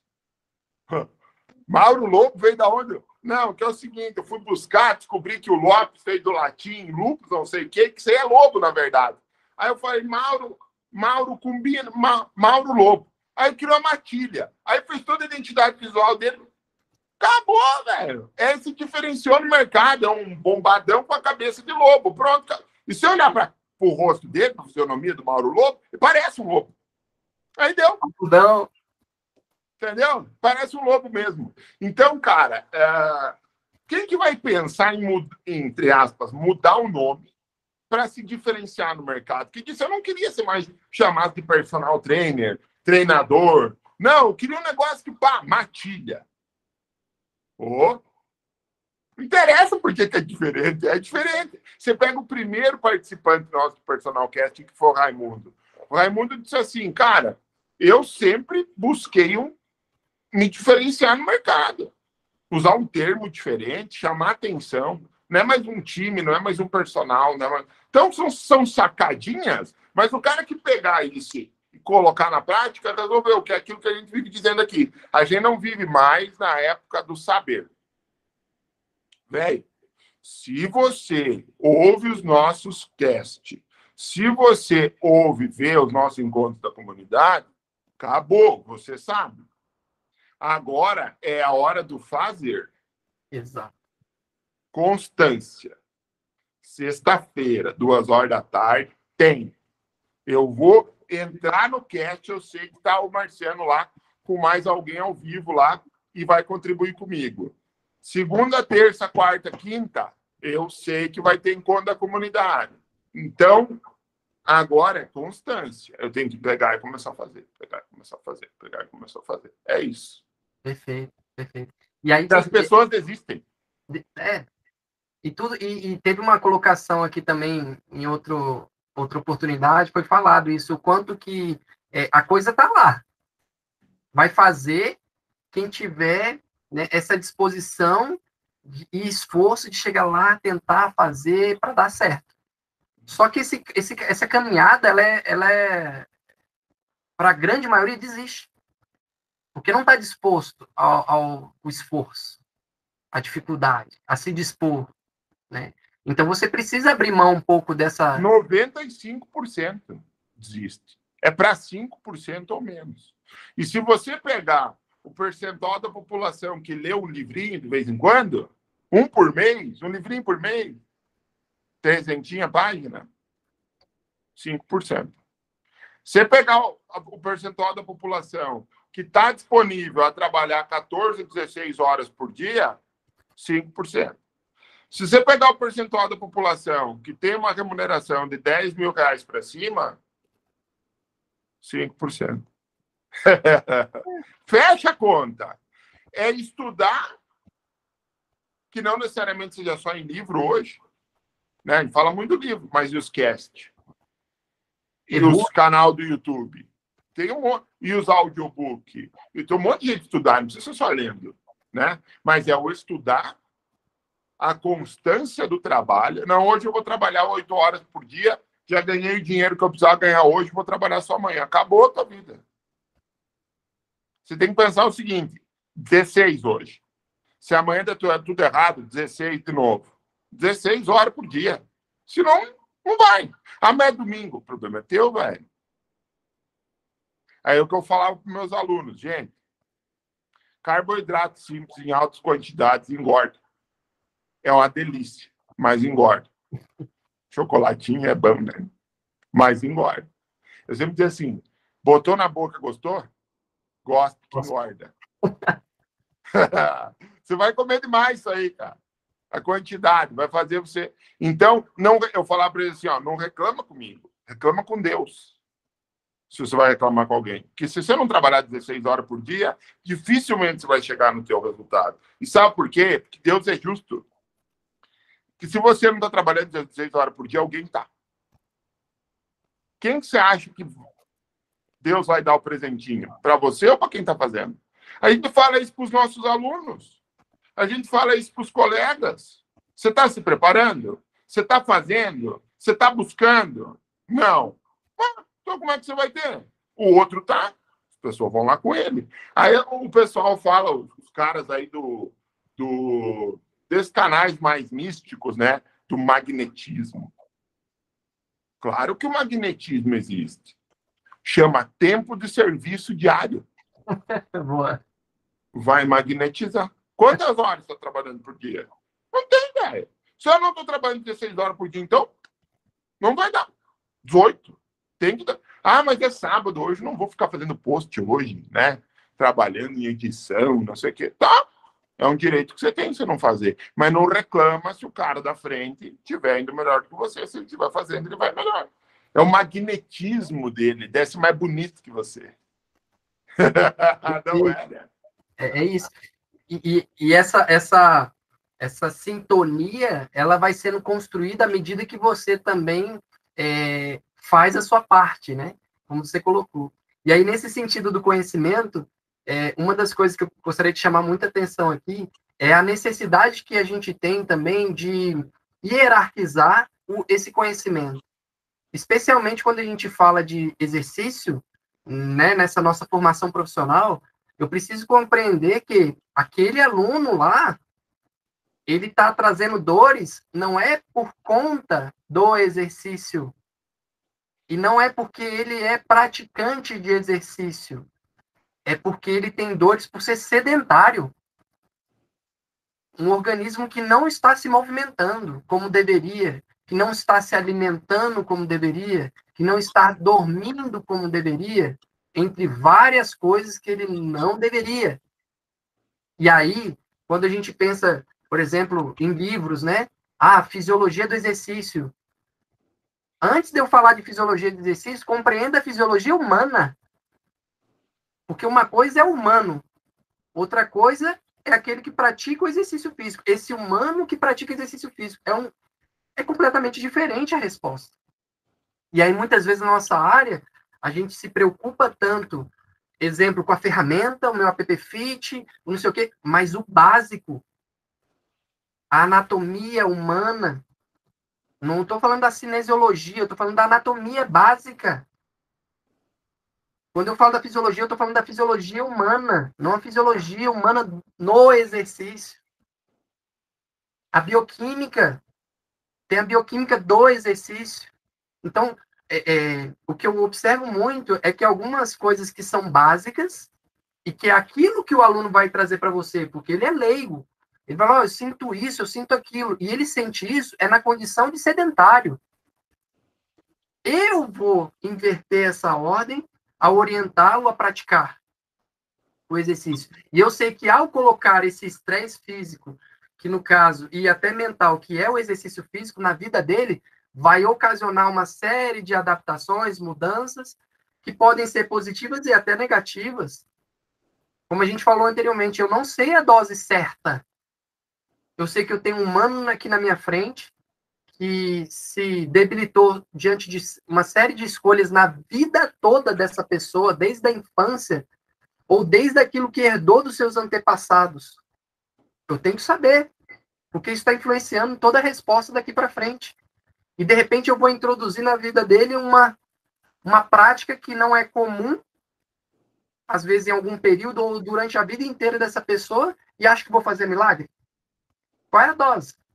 Recentemente eu recebi no Instagram uma, uma. Tinha feito um post e uma senhora falou assim: Eu não acredito no exercício físico. Eu falei, mas por que, que você não acredita? Porque dói. Eu pratico e dói. E aí, se for para praticar e doer, eu prefiro não praticar. É melhor não praticar. Então ela valorizou, ela ao praticar ela sente um dor e ela não quer praticar por conta disso. Ela acha que é melhor ficar com a dor que ela tem. E eu falei assim, mas é, me explica melhor por que, que dói? Não, porque eu já fiz, tentei praticar e, e doeu muito. Aí eu expliquei para ela, olha, pode ter algo de errado sendo feito na prática em si, ou pode ser também a famosa dor tardia, mas essa dose muito alta fez uma dor tardia muito incômoda ao ponto de, né, causar aí uma impossibilidade até motora. Opa, o treinador está agindo errado. Ele não está sabendo prescrever a dose certa. Ou às vezes nem tem um treinador aí. Também, também, que acontece muito, né? Para a grande maioria, como 8% da população que se diz ativa, 8, treina sob orientação. Quem, e, e, aí, quem desses realmente treina sob uma orientação? Porque até nisso aí, às vezes as pessoas, ah, eu treino porque eu li lá que é bom. Eu tenho não, uma... eu tenho a orientação que eu estou fazendo um treino aqui de um canal do YouTube de alguém que é famoso. Isso não é orientação, meu filho. Não é. Não é. Então, essa, essa, essa, essa senhora, eu conversei e falei para ela, olha, mas você precisa... Isso pode acontecer. E aí, resumindo aqui a fala, eu cheguei para ela e falei, olha... Aí ela falou que tem artrose, artrite. Eu falei, bom, é, você precisa de um, tre um treinamento muito específico para as suas dores. Né? E para quê? Para que esse treinamento possa realmente beneficiar e não trazer mais dores.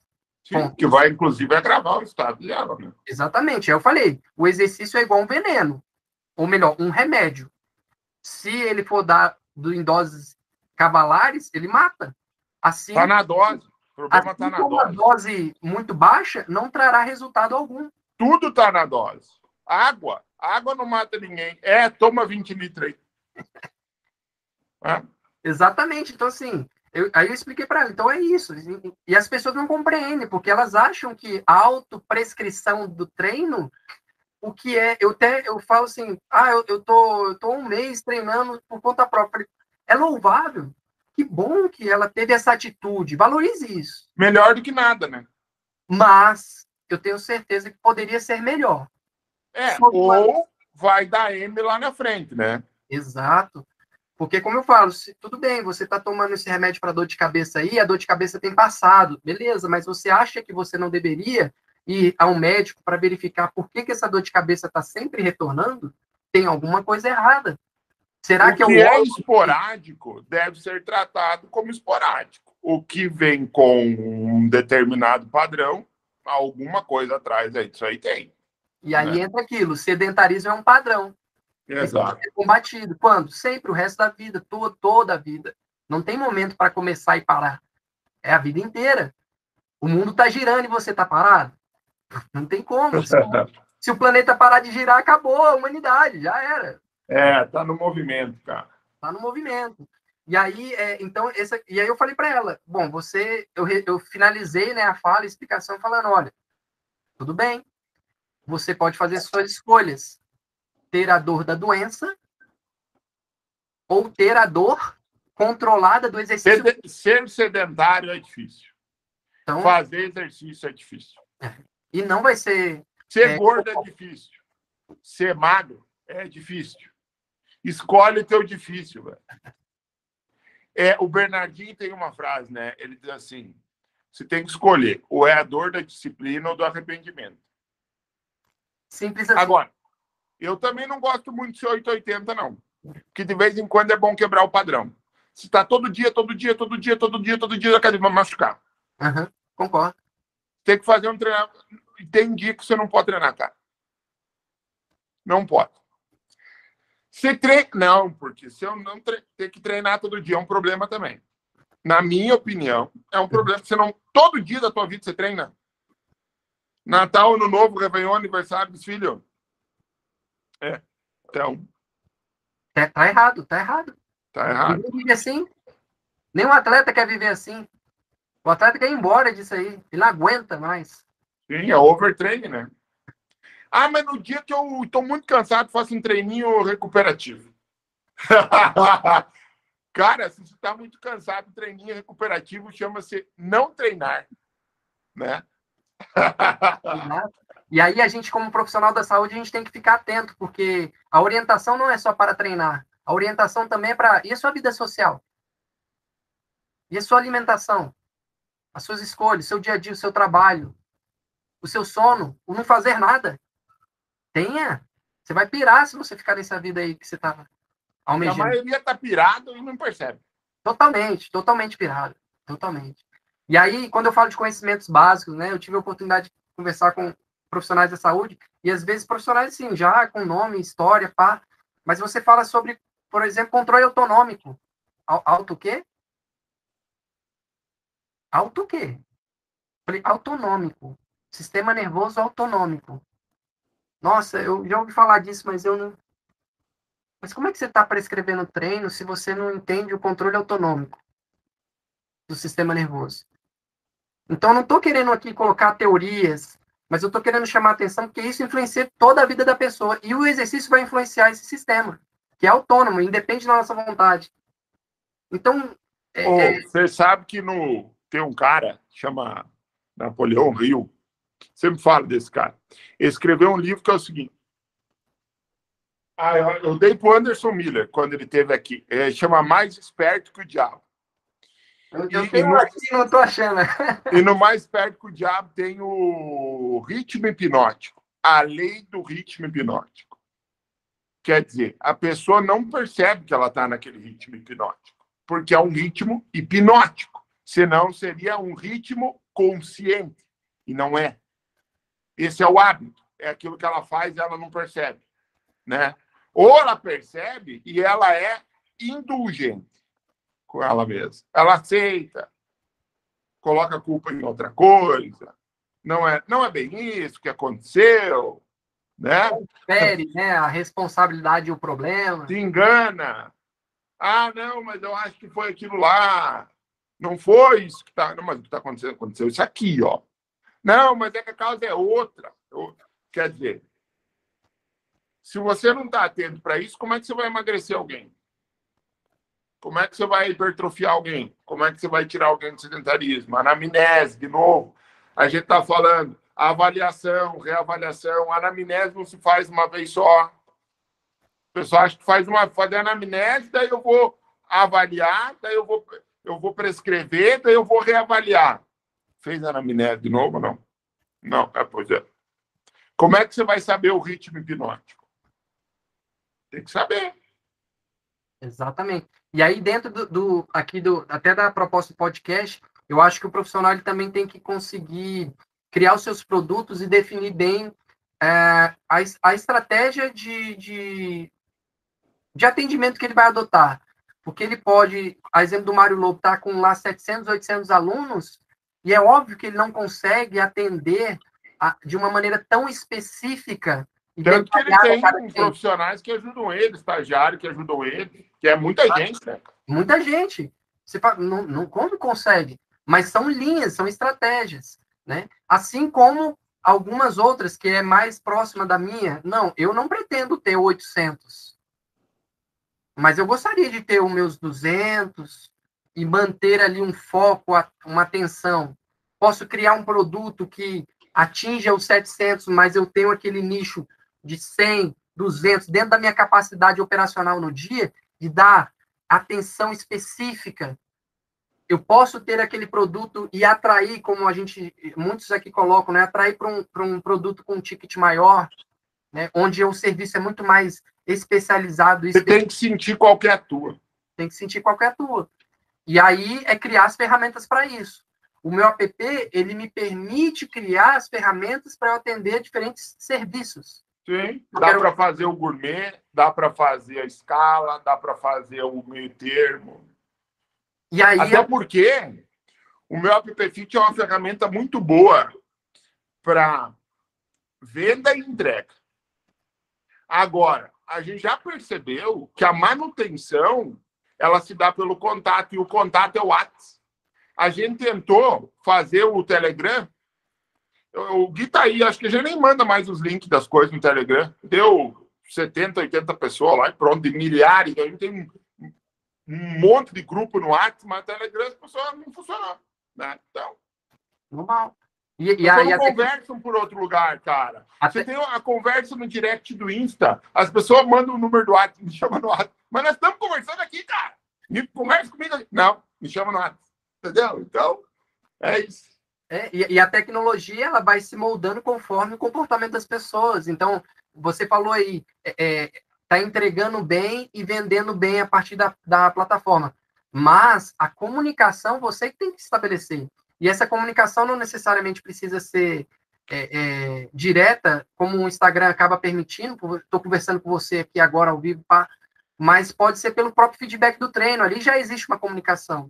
Sim, mas a, e aí ela é específica. Isso. A pessoa vai te mandar um vídeo que tem lá o feedback em, em vídeo do, do meu perfil. Estou com uma dor desse movimento aqui, ó. Pum, foi lá. Pronto. Aí, aí. Um detalhe, é entrega. O detalhe de uma comunicação que às vezes a gente não associa, né? Não necessariamente uma comunicação, vamos dizer, de perfeito ou não, de dores ou não, mas uma comunicação técnica, que às vezes alguns profissionais não fazem uso aqui, que é, por exemplo, a percepção de esforço. O fato de, de na, porque alguns até questionam, já vi falando, por que, que todos os exercícios estão ali no feedback? Porque eu quero saber a percepção de esforço. Em cada um. E eu, particularmente, o que, que eu faço do ponto de vista técnico? Eu gosto de olhar e eu cobro dos meus alunos a percepção de esforço deles para aquele exercício. Porque você vai ajustar a carga com base no quê? Perfeito. E assim, se eu estabelecer que dentro daquele modelo de treino é para estar é, é, exigindo daquele indivíduo uma percepção de esforço 7, e ao longo até da adaptação ao longo do mês, eu vejo que foi para 6, foi para 5, foi para 4, ei. Está errando na carga. Podia tá estar tá muito melhor. Errando. E eu preciso ou modificar o treino ou exigir que essa pessoa altere a carga. Porque, de novo, a dose ali virou micro, não está trazendo efeito como eu gostaria. Isso. Você, tá, você, tá, você não está potencializando, né? Você está com, com, de, trazendo para baixo o resultado desse aluno. Ou, ao menos, você. Ah, preciso estar tá em 7 sempre? Não, a gente não está 100% sempre. Mas eu preciso ter a sensibilidade. Por que, que hoje está tá por exemplo, tava seis e de repente virou oito. Fulano, tá tudo bem? Exato. Tava seis e agora tá oito. Não aumentou a carga, mas eu tô Não aumentou a carga. O esforço aumentou. O que, Aí, que você fez ontem? Que que a cara em algum lugar? Desidratou? Dormiu? Comeu? Fez? Deixou de Não fazer? Dormiu. Escuta. Qual, como está o seu ciclo menstrual? Então, assim, a gente não está necessariamente, e alguns profissionais podem não estar ligado a isso. E aí volta. Como que está ligado a essa percepção de esforço e a resposta do treino para aquele indivíduo que você está atendendo? Conhecimento. Se você não tiver essa bagagem, você não vai perceber que aquela percepção de esforço te traz muitas informações. Porque a grande maioria fica achando que a percepção é ah, percepção. Não, ali tem muita informação. Agora, você vai ter que esclarecer o aluno de, é, do seu aluno a importância dele. Porque eu também tenho aluno que não dá, mas eu falo, cadê sua percepção? Para mim é importante. Por que você não me mandou o feedback do treino? Por que não mandou o feedback do treino? E outra, eu preciso da sua percepção. Mas para quê? Para ele aquilo não é nada, mas para mim é muito. E eu consigo compreender muito bem como você, você não está pagando para que eu possa. Se ele não, se ele não fornece a, a, sensação subjetiva de esforço, ele está mais próximo de desistir. Porque o que mantém ele no exercício é o resultado.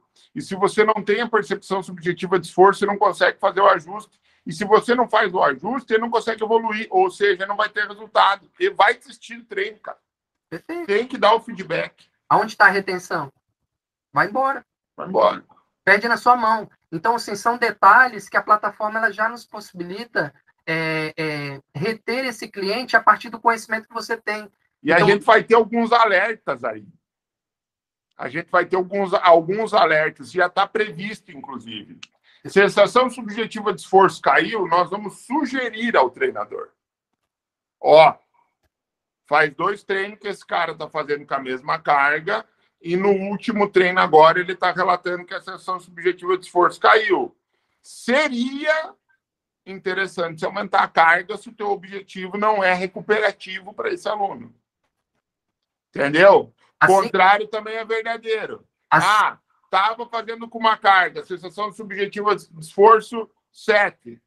mesma carga, próximo treino, mesmo exercício, sessão subjetiva de esforço 9. Ó, é a mesma carga, treino anterior, sessão subjetiva de esforço aumentou. Dá uma olhada, conversa com esse aluno.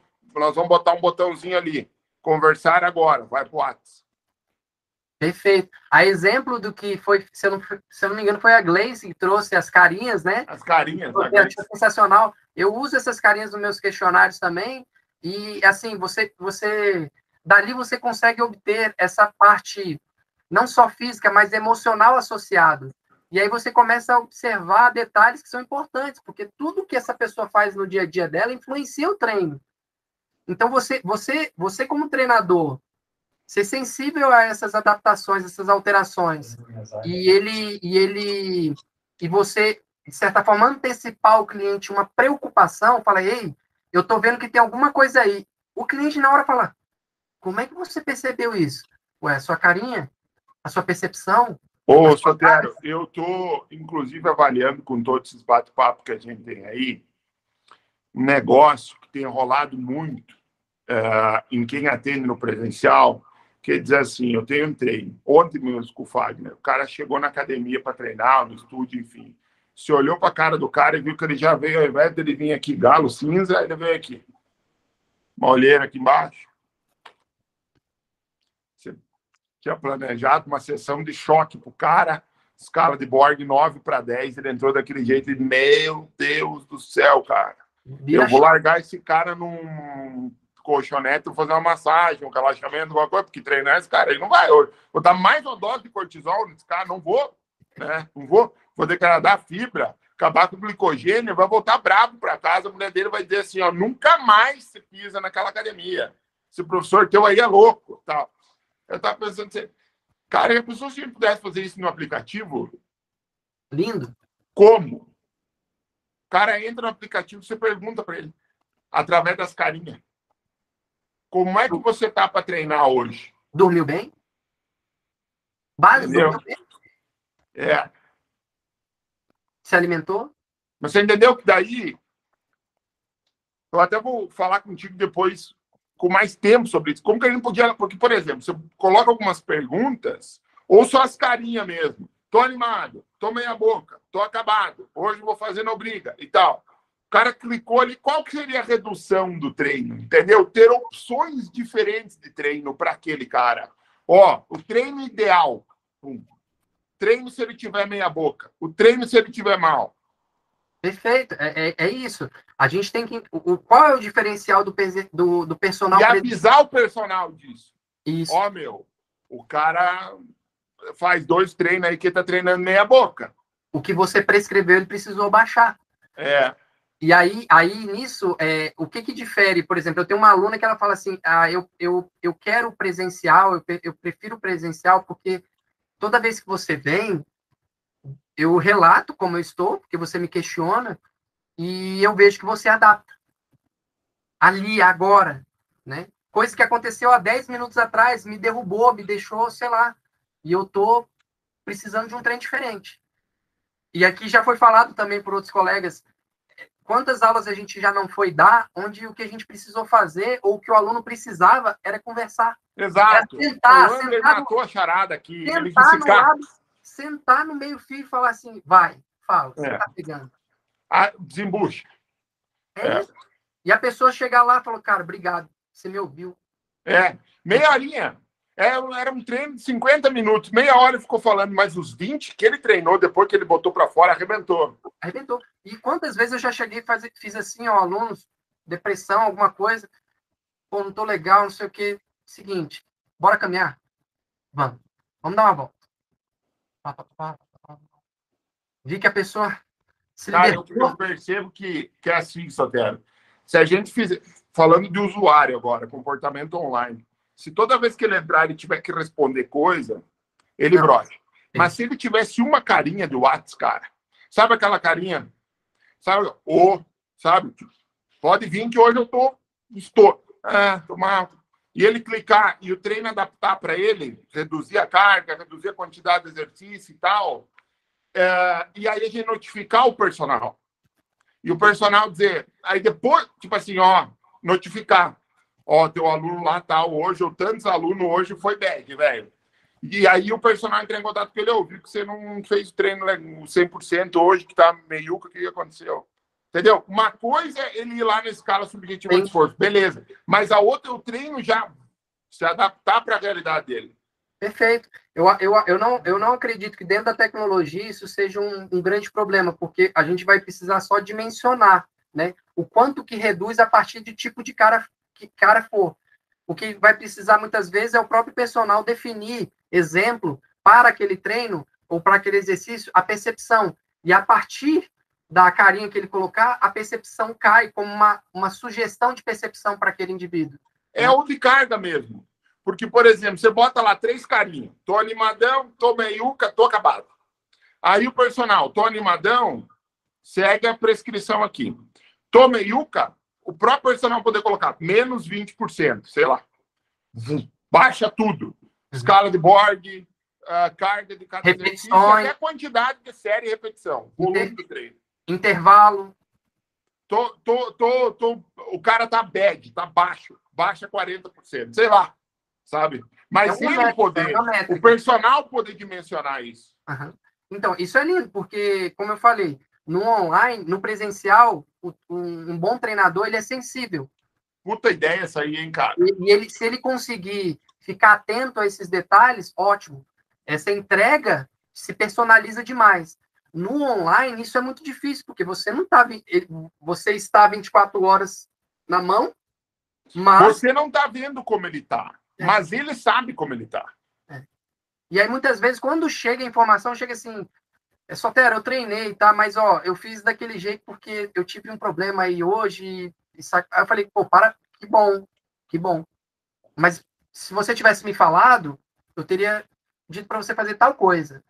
Então, é, esse time foi perdido. Né? A é gente claro podia que... botar um botãozinho novo lá na, do lado do alunos em risco, que seria, por exemplo, prioridade de contato. Tipo assim, o cara tá para baixo, fez o treino, mas antes de fazer ele já disse que ele estava mal. Um exemplo, no risco lá, é, não entrou hoje no aplicativo nas 24 horas, tá lá, um aluno em risco. Mas tem dia que tem aluno que, como a gente falou, ou você não treina esse dia. Ou ele mesmo já falou, eu não treino. Então ele não é um risco. Mas dentro de uma semana, aquele aluno não fez segunda, não fez terça, nem Ai, fez quarta.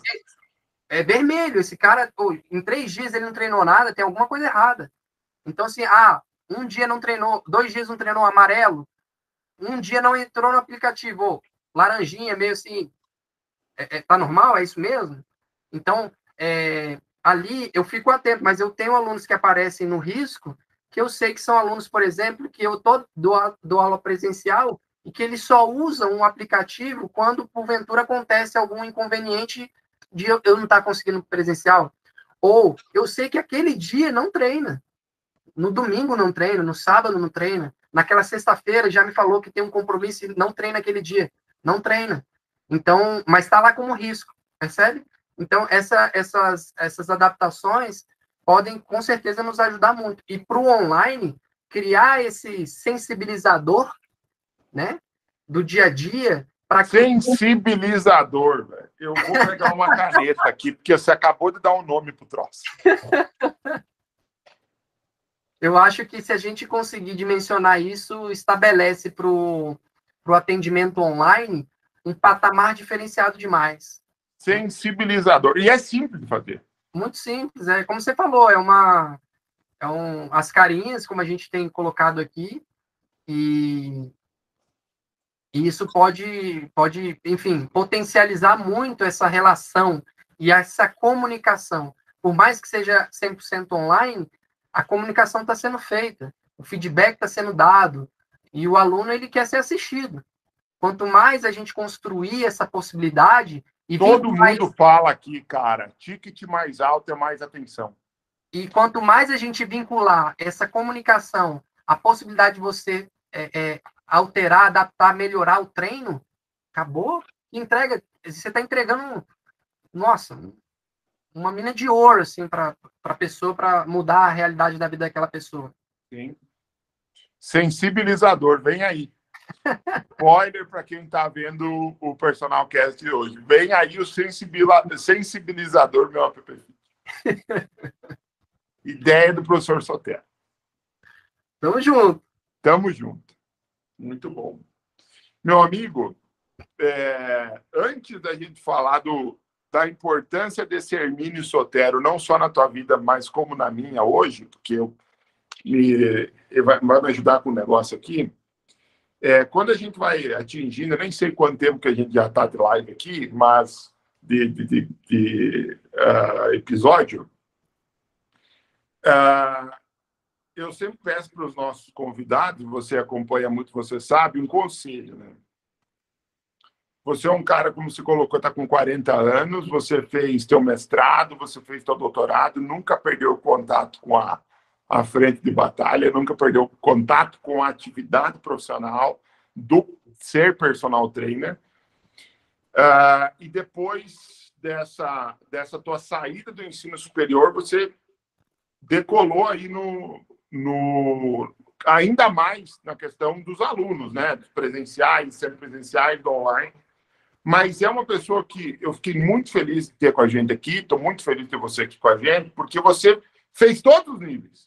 Graduação, pós-mestrado, doutorado, coordenou turma de graduação, deu aula em pós-graduação, mas nunca perdeu o caminho, a linha como, como personal. Então, é muito difícil a gente encontrar isso. Alguém que fez após o mestrado, doutorado, teve toda a experiência no ensino superior e hoje está atuando 100% como, como personal trainer. É, é, difícil, a maioria ou ficou só no personal ou ficou só no acadêmico, não teve. Então, é, é, tem um professor, o Rudy Nadari Júnior, que deu muita aula de pós-graduação na minha empresa, em outras também que a gente trabalhou em parceria, que ele dizia assim: quando alguém me pergunta quanto tempo eu demorei para fazer essa aula, na época ele tinha 43 anos, ele disse assim: 43 anos. Porque toda a minha experiência está na montagem dessa aula, né? Então, você é um cara que tem uma bagagem muito integrada. É muito difícil encontrar um profissional. Porque, ah, ah mas será que mestrado, será que doutorado? Mas tu fez? Quem fala, né? Eu, não, eu Marcelo, não fiz. É, tive muito contato com toda essa galera, mas eu não passei pelo processo de fazer. Uhum. Você passou, né? Ah, mas o cara que foi personal, fez mestrado, fez doutorado, fez pós-doutorado, está só trabalhando na parte da pesquisa e do ensino superior, mas não está mais como personal.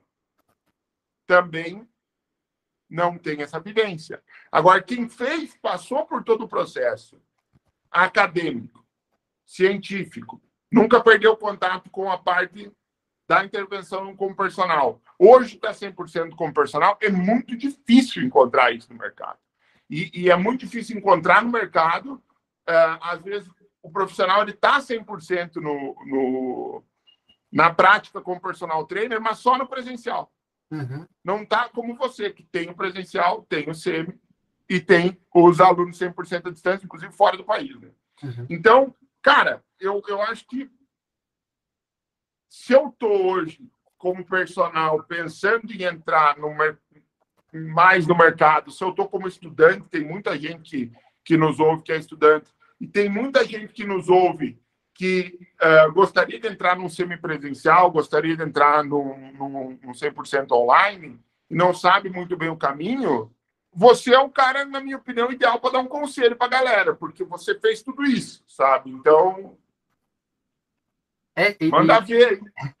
É legal você ter falado isso, porque, assim, é como eu falei, da mesma forma que um leigo olha, ah, você é doutor, e nossa.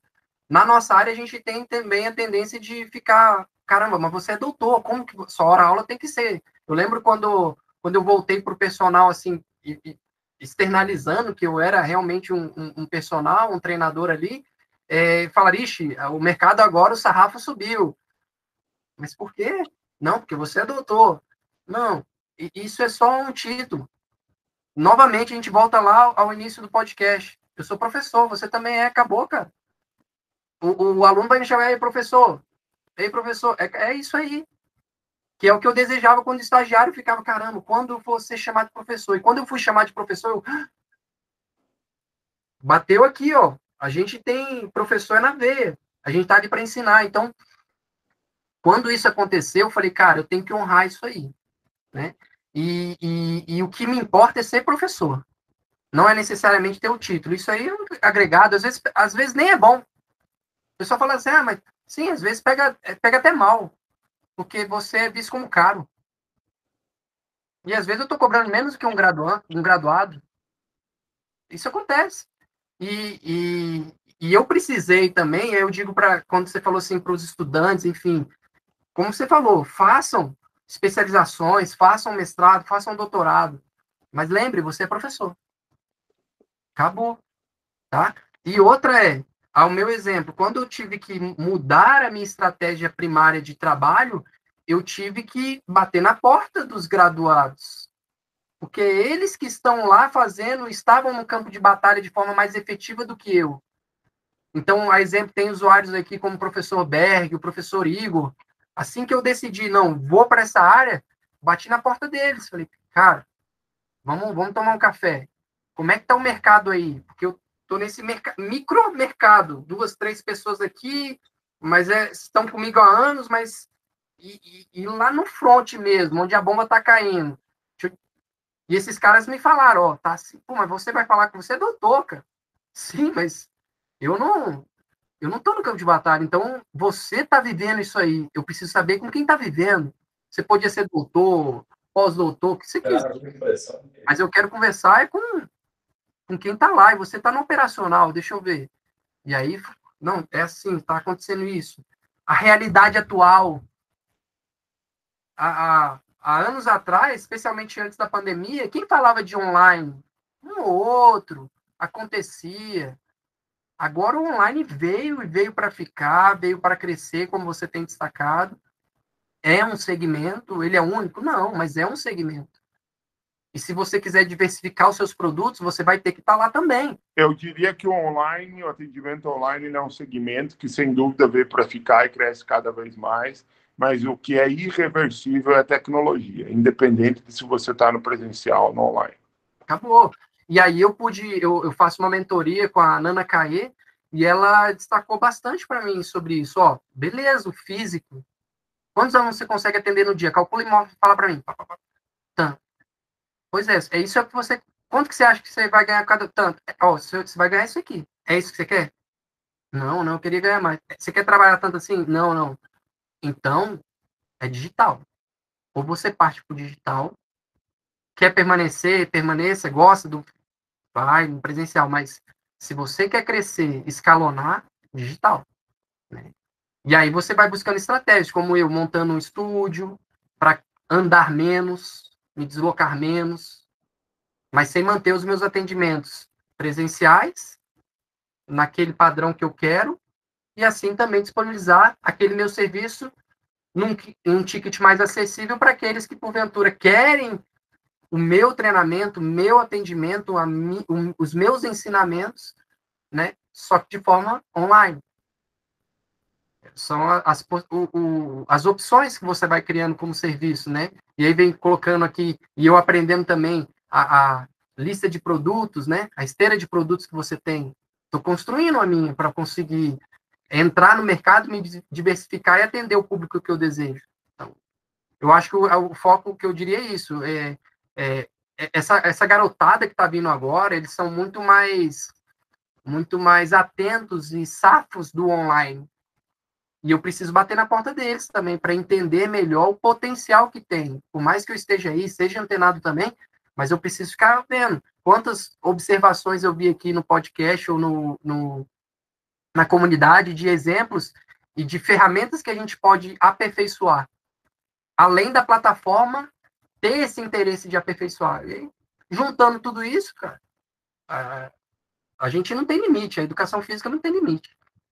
A gente veio para ficar, veio para ser cada vez mais necessário e estamos aí. É, e a pandemia mostrou muito tudo isso, né? Muito bem, eu vou falar com o senhor Hermínio Sotero agora. Ó, vou mudar aqui e olha que legal esse recurso do online, porque eu vou compartilhar a minha tela para mostrar para a galera aqui o que eu vou fazer. Uma coisa que me incomodou demais, cara, e o Gui tá aí porque eu pedi a opinião dele e tudo mais sobre isso, que, que ele achava. é, quando a gente entrou, quando eu entrei como como CEO, né? Falei, cara, vou botar CEO. Eu sei lá, o CEO ele e tá aí, ó, CEO do meu PPFit, meu perfil pessoal, né? Ele eu não gostei do CEO, sabe? Parecia um negócio tipo tipo doutor. É, é exato. Entendeu? É isso. Às vezes não pega bem. É, então agora eu vou, vou mudar isso, porque o Hermínio Sotero deu uma dica que eu também vou usar para mim. Antes de ser CEO,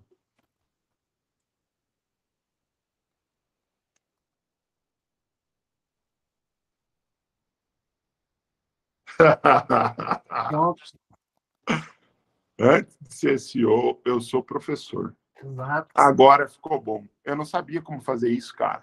A gente estava me incomodando há anos. E a gente não tem, infelizmente, né? A gente não tem uma certa cultura de valorização sobre essa figura de professor. Eu lembro que nas formaturas eu falava assim: honre, honre esse nome.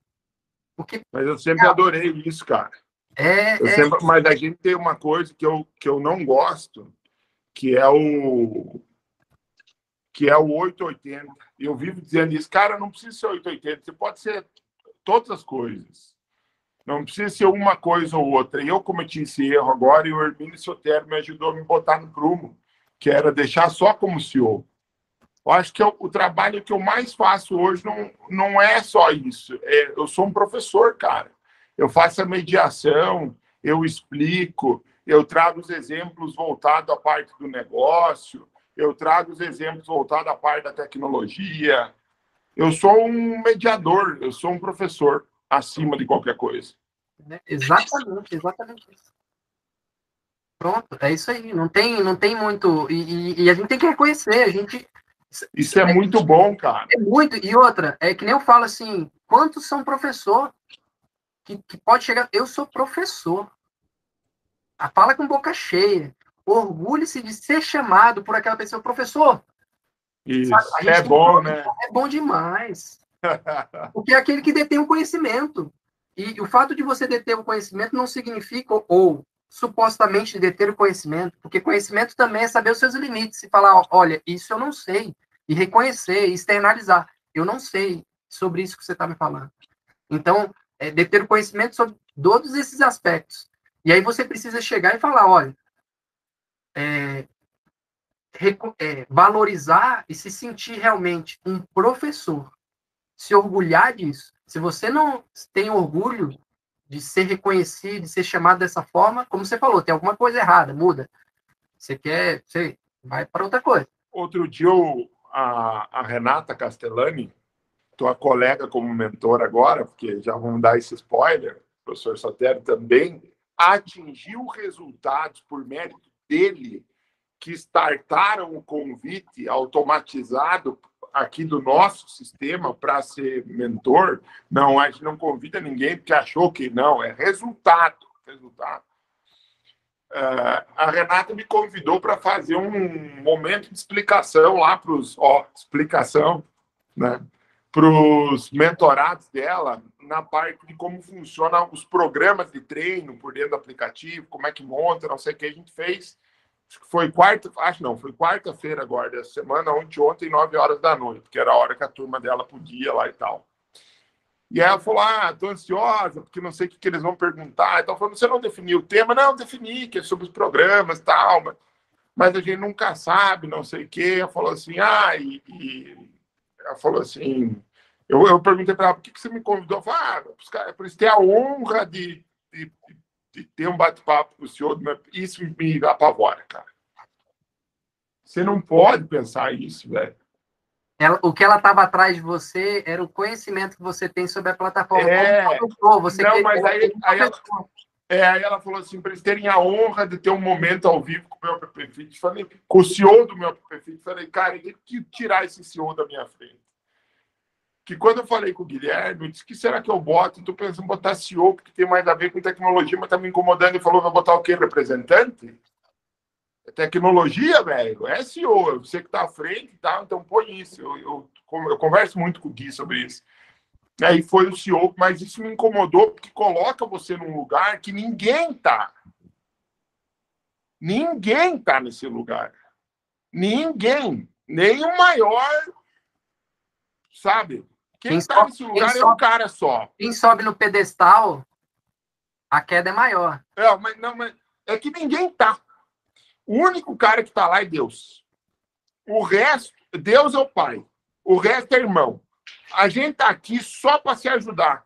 Perfeito. Então, a partir do momento que eu coloco alguém como o rei do negócio, tem dois problemas aí. Primeiro, você está botando um, um, cara num lugar que o único cara que está lá nesse lugar tem que ser e é Deus. O segundo problema é que você se botou abaixo. Exato. Tem muito. Eu só aprendo aqui. Acabei de aprender com um cara que eu nem conheço, assim, que é o Hermínio, teu tio. Entendeu? Então. É, Somos ferramentas. É. A gente é, é irmão para se ajudar. Acabou. Para aprender um com o outro. Acabou. Ninguém tá lá. Ah, mas, é, ah, mas você tá à frente daí. Daí, se o, qualquer um dos desenvolvedores não desenvolver mais, acabou. Se os usuários não usar mais, acabou. Se o Cássio, que está aqui do meu lado, não fizer a parte visual do negócio, acabou. Exato. Se o Sotero não vier aqui contribuir com todo mundo, acabou. O mundo só gira, gente, porque se um ajudar o outro. Por isso que eu tenho tanto orgulho da gente ter lançado os mentores, cara. Não, foi um, pô, sensacional. Porque ninguém precisa pagar nada mais por isso. Todo mundo cresce junto, evolui junto, ganha dinheiro junto, mata pau.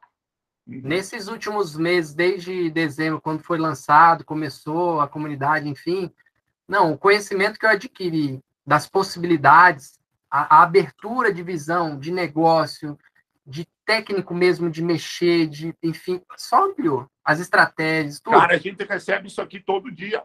É surreal. Uhum. Dos usuários.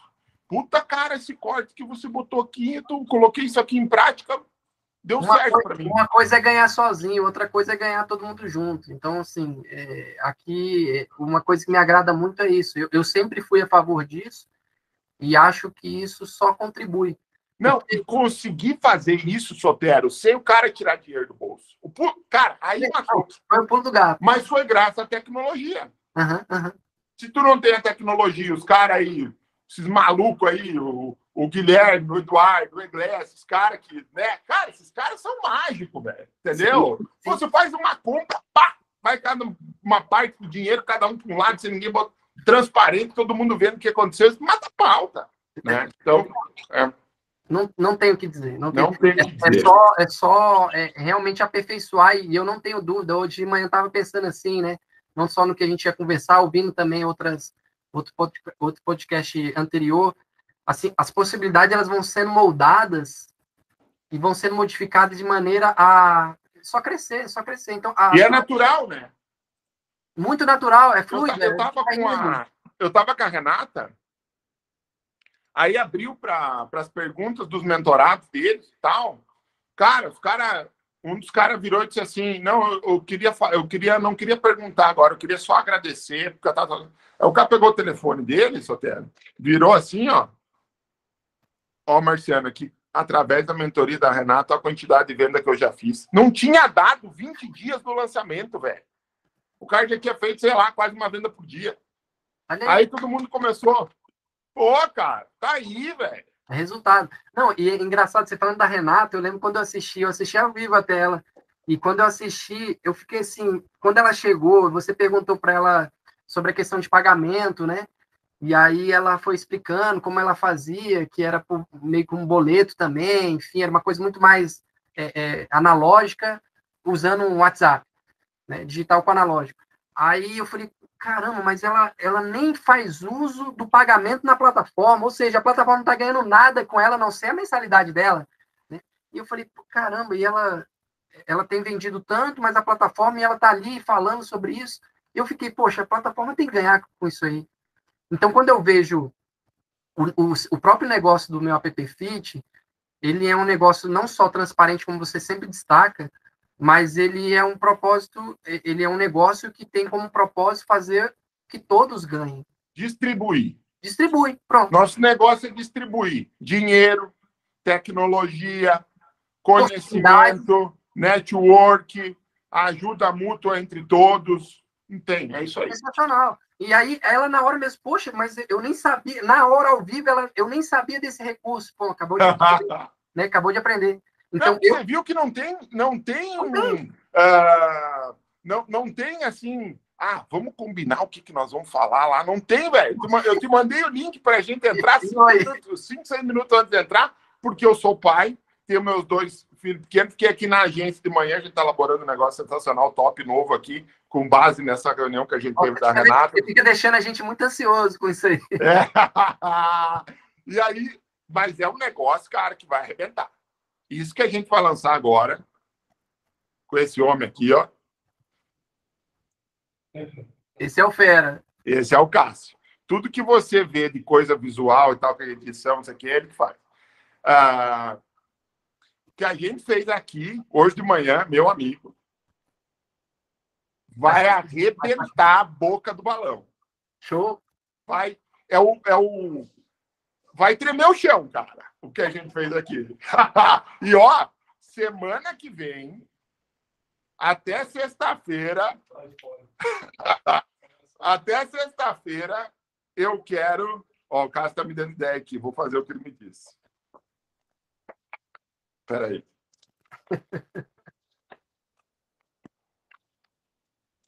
sei como é que ele conseguiu fazer com a mão isso, eu não enquanto você está. Não, a logo dá para deixar.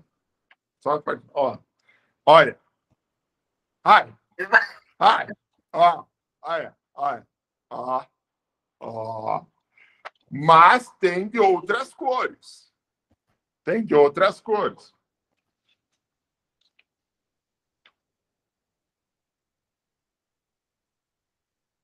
E tem de outras cores.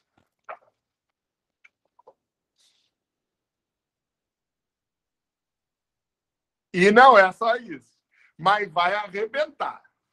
Vai ser uma forma de unir ainda mais as pessoas em torno do propósito de crescimento que cada um pode ter. Sabe aquele negócio do cara pegar na mão e dizer assim: cara, eu consegui, eu posso e agora eu posso mais? Uhum. Sabe aquela coisa dele ele poder acreditar que ele vai crescer ainda mais? É isso. Não, eu, e eu... tem o negócio para os mentores também, mas esse eu não vou. É, esse eu não vou nem dar spoiler. Esse eu vou judiar. E eu, e eu até vou, vou fazer aqui um depoimento no sentido de que, por exemplo, até hoje, assim como a Renata, eu imagino que ela mudou isso também, e assim como eu vou mudar, os meus pagamentos não são feitos no meu app. Ou seja, o meu app não ganha nada além da mensalidade, que eu peguei numa promoção no anual. É, é... é, agora a Renata já mudou tudo, tá é, passando é, tudo então, por dentro. Mas deixa eu te dizer uma coisa: mesmo assim, o meu app não ganha nada com isso. Então, mas assim. É só olhar a taxa. É, o, que, o que eu fico, eu falo assim, cara, é muito. Vale muito a pena. Então, é, eu, eu gostaria de dar esse depoimento, porque eu não estou aqui só porque entrego o resultado e o meu app está ganhando por trás disso. Não eu, eles, vocês não recebem nada dos meus alunos, porque eu não, não vinculei ainda, mas é ainda, porque eu quero fazer isso, eu preciso fazer isso, porque é menos trabalho para mim. Claro. É muito mais profissionalismo da minha parte.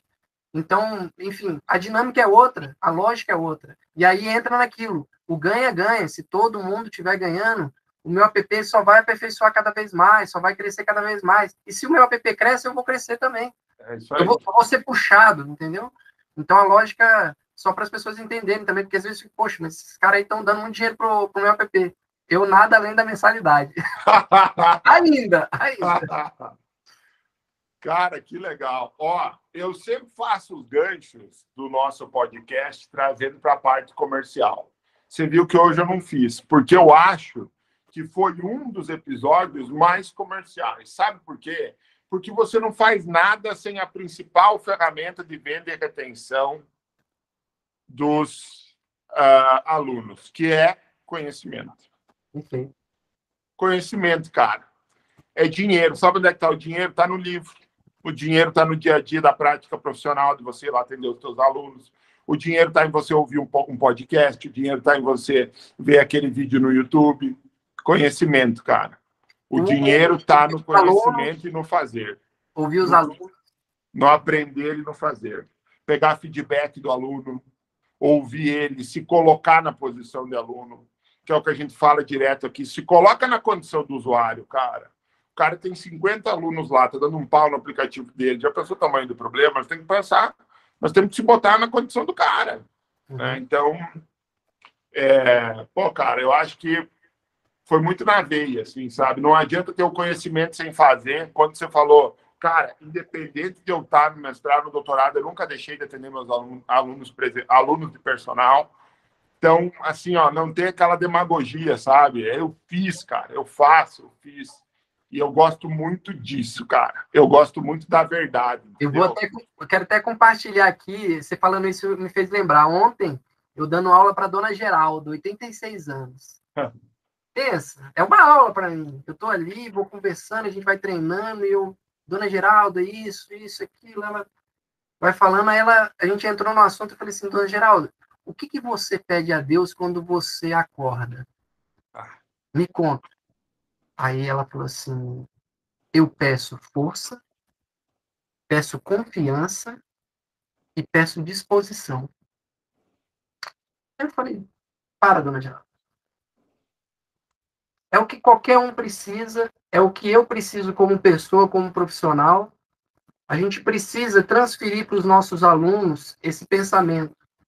Tenha força, tenha confiança, tenha disposição. Então, é um, é um conhecimento. E é um ensinamento que eu adquiri com quem? Com a minha aluna. 86 anos, quem sou eu? Então a gente tem que estar aberto a isso. Como você falou, é o conhecimento que há dentro dessa área comercial toda, da proposta do podcast, o conhecimento ele está atrelado a tudo. É a base. E essa disposição ao conhecimento, a receber e ao doar é que faz toda a diferença. E a colocar em prática, não só não só saber, mas fazer. Perfeito. Muito bom, meu amigo. Show, muito bom. Cara, que momento, hein? Muitas que... ideias. Que episódio. Sensacional. Seja bem-vindo também como mentor, meu amigo. Uma honra. Você está no lugar certo e vai, ter, vai poder ajudar muita gente. Ah, Lançamento oficial do professor Sotero será feito no domingo. Eu quero fazer no domingo, final da tarde, início da noite. Você já começar, terminar a semana e começar a semana com um monte de gente chamando ele, que vai ter. Pode anotar. Vamos junto. Que bom. Muito bem, pessoal. Muito bem. Chegamos ao final de mais um episódio, décimo segundo episódio. Olha só, cara, décimo segundo. Já são três meses de Personal Cast. Quem achou que era foguinho de palha e a gente só está começando. A gente só está começando, pode ter certeza. É, vamos aos recadinhos finais, além de agradecer gigantescamente professor Sotero. Há também, principalmente, vamos agradecer aqui o Hermínio Sotero, que influenciou essa fera, que hoje está aqui com a gente. Né? Um abração lá para o seu Hermínio. É, também vamos anunciar o sensibilizador de treinos que vem aí. Vamos Vai ser muito legal e a gente já vem percebendo com os nossos encontros que a galera vai precisar disso e que isso fideliza e que isso uh, melhora, né? Claro que nós não temos uma data de entrega disso, mas vai rolar, vai acontecer. É, e aí a gente vai fazer uma live de lançamento com o professor Sotero no dia. Muito legal. Uh, vou dar o um susto em vocês já a partir de agora. Semana que vem, ó, a gente tinha terça das perguntas, quinta dos negócios, sexta podcast, personal cast. Aí veio a segunda dos resultados, essa semana. Então, tem segunda dos resultados, terça das perguntas, quinta dos negócios, sexta, o personal cast. E sábado, e, e, e sábado não, e quarta, o que, que tem? Folga, vamos folgar na quarta? Não vamos mais. Nessa quarta-feira, nós vamos ter a quarta-feira da dobradinha. Vão ser dois encontros da comunidade Tamo Junto pela PPFIT no mesmo dia.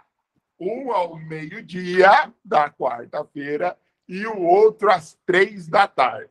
E para chutar o balde de vez, a gente vai fazer às três da tarde o primeiro participante da comunidade internacional. Está lá na Itália. O Valdir Dalpozo, que está lá, nosso usuário também de alguns anos, às três da tarde vai ser com ele, vai trazer a realidade de estar morando lá, atendendo alunos aqui, atendendo alunos lá, através do aplicativo. Então, a partir da semana que vem, nós temos segunda dos resultados, terça das perguntas, quarta da dobradinha, quinta dos negócios, sexta-feira podcast. Tá bom, Jamar? e nós vamos inventar alguma coisa no sábado. Ou nós vamos começar a trazer alguns detalhezinhos pela manhã também, que eu estou matutando aqui sobre os resultados dos mentorados que já estão vendendo, cara.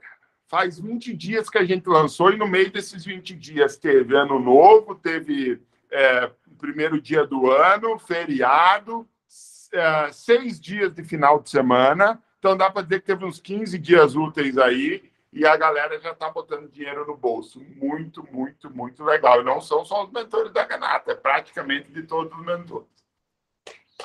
Muito bem. Sotero, novamente, obrigado pela tua participação. O Gui também, que hoje tá, não está legal da garganta, não pode fazer muitos comentários aqui com a gente, conversar, participar. A todo mundo que nos assistiu ao vivo, que compartilhou a nossa live, que curtiu, que deixou seu comentário.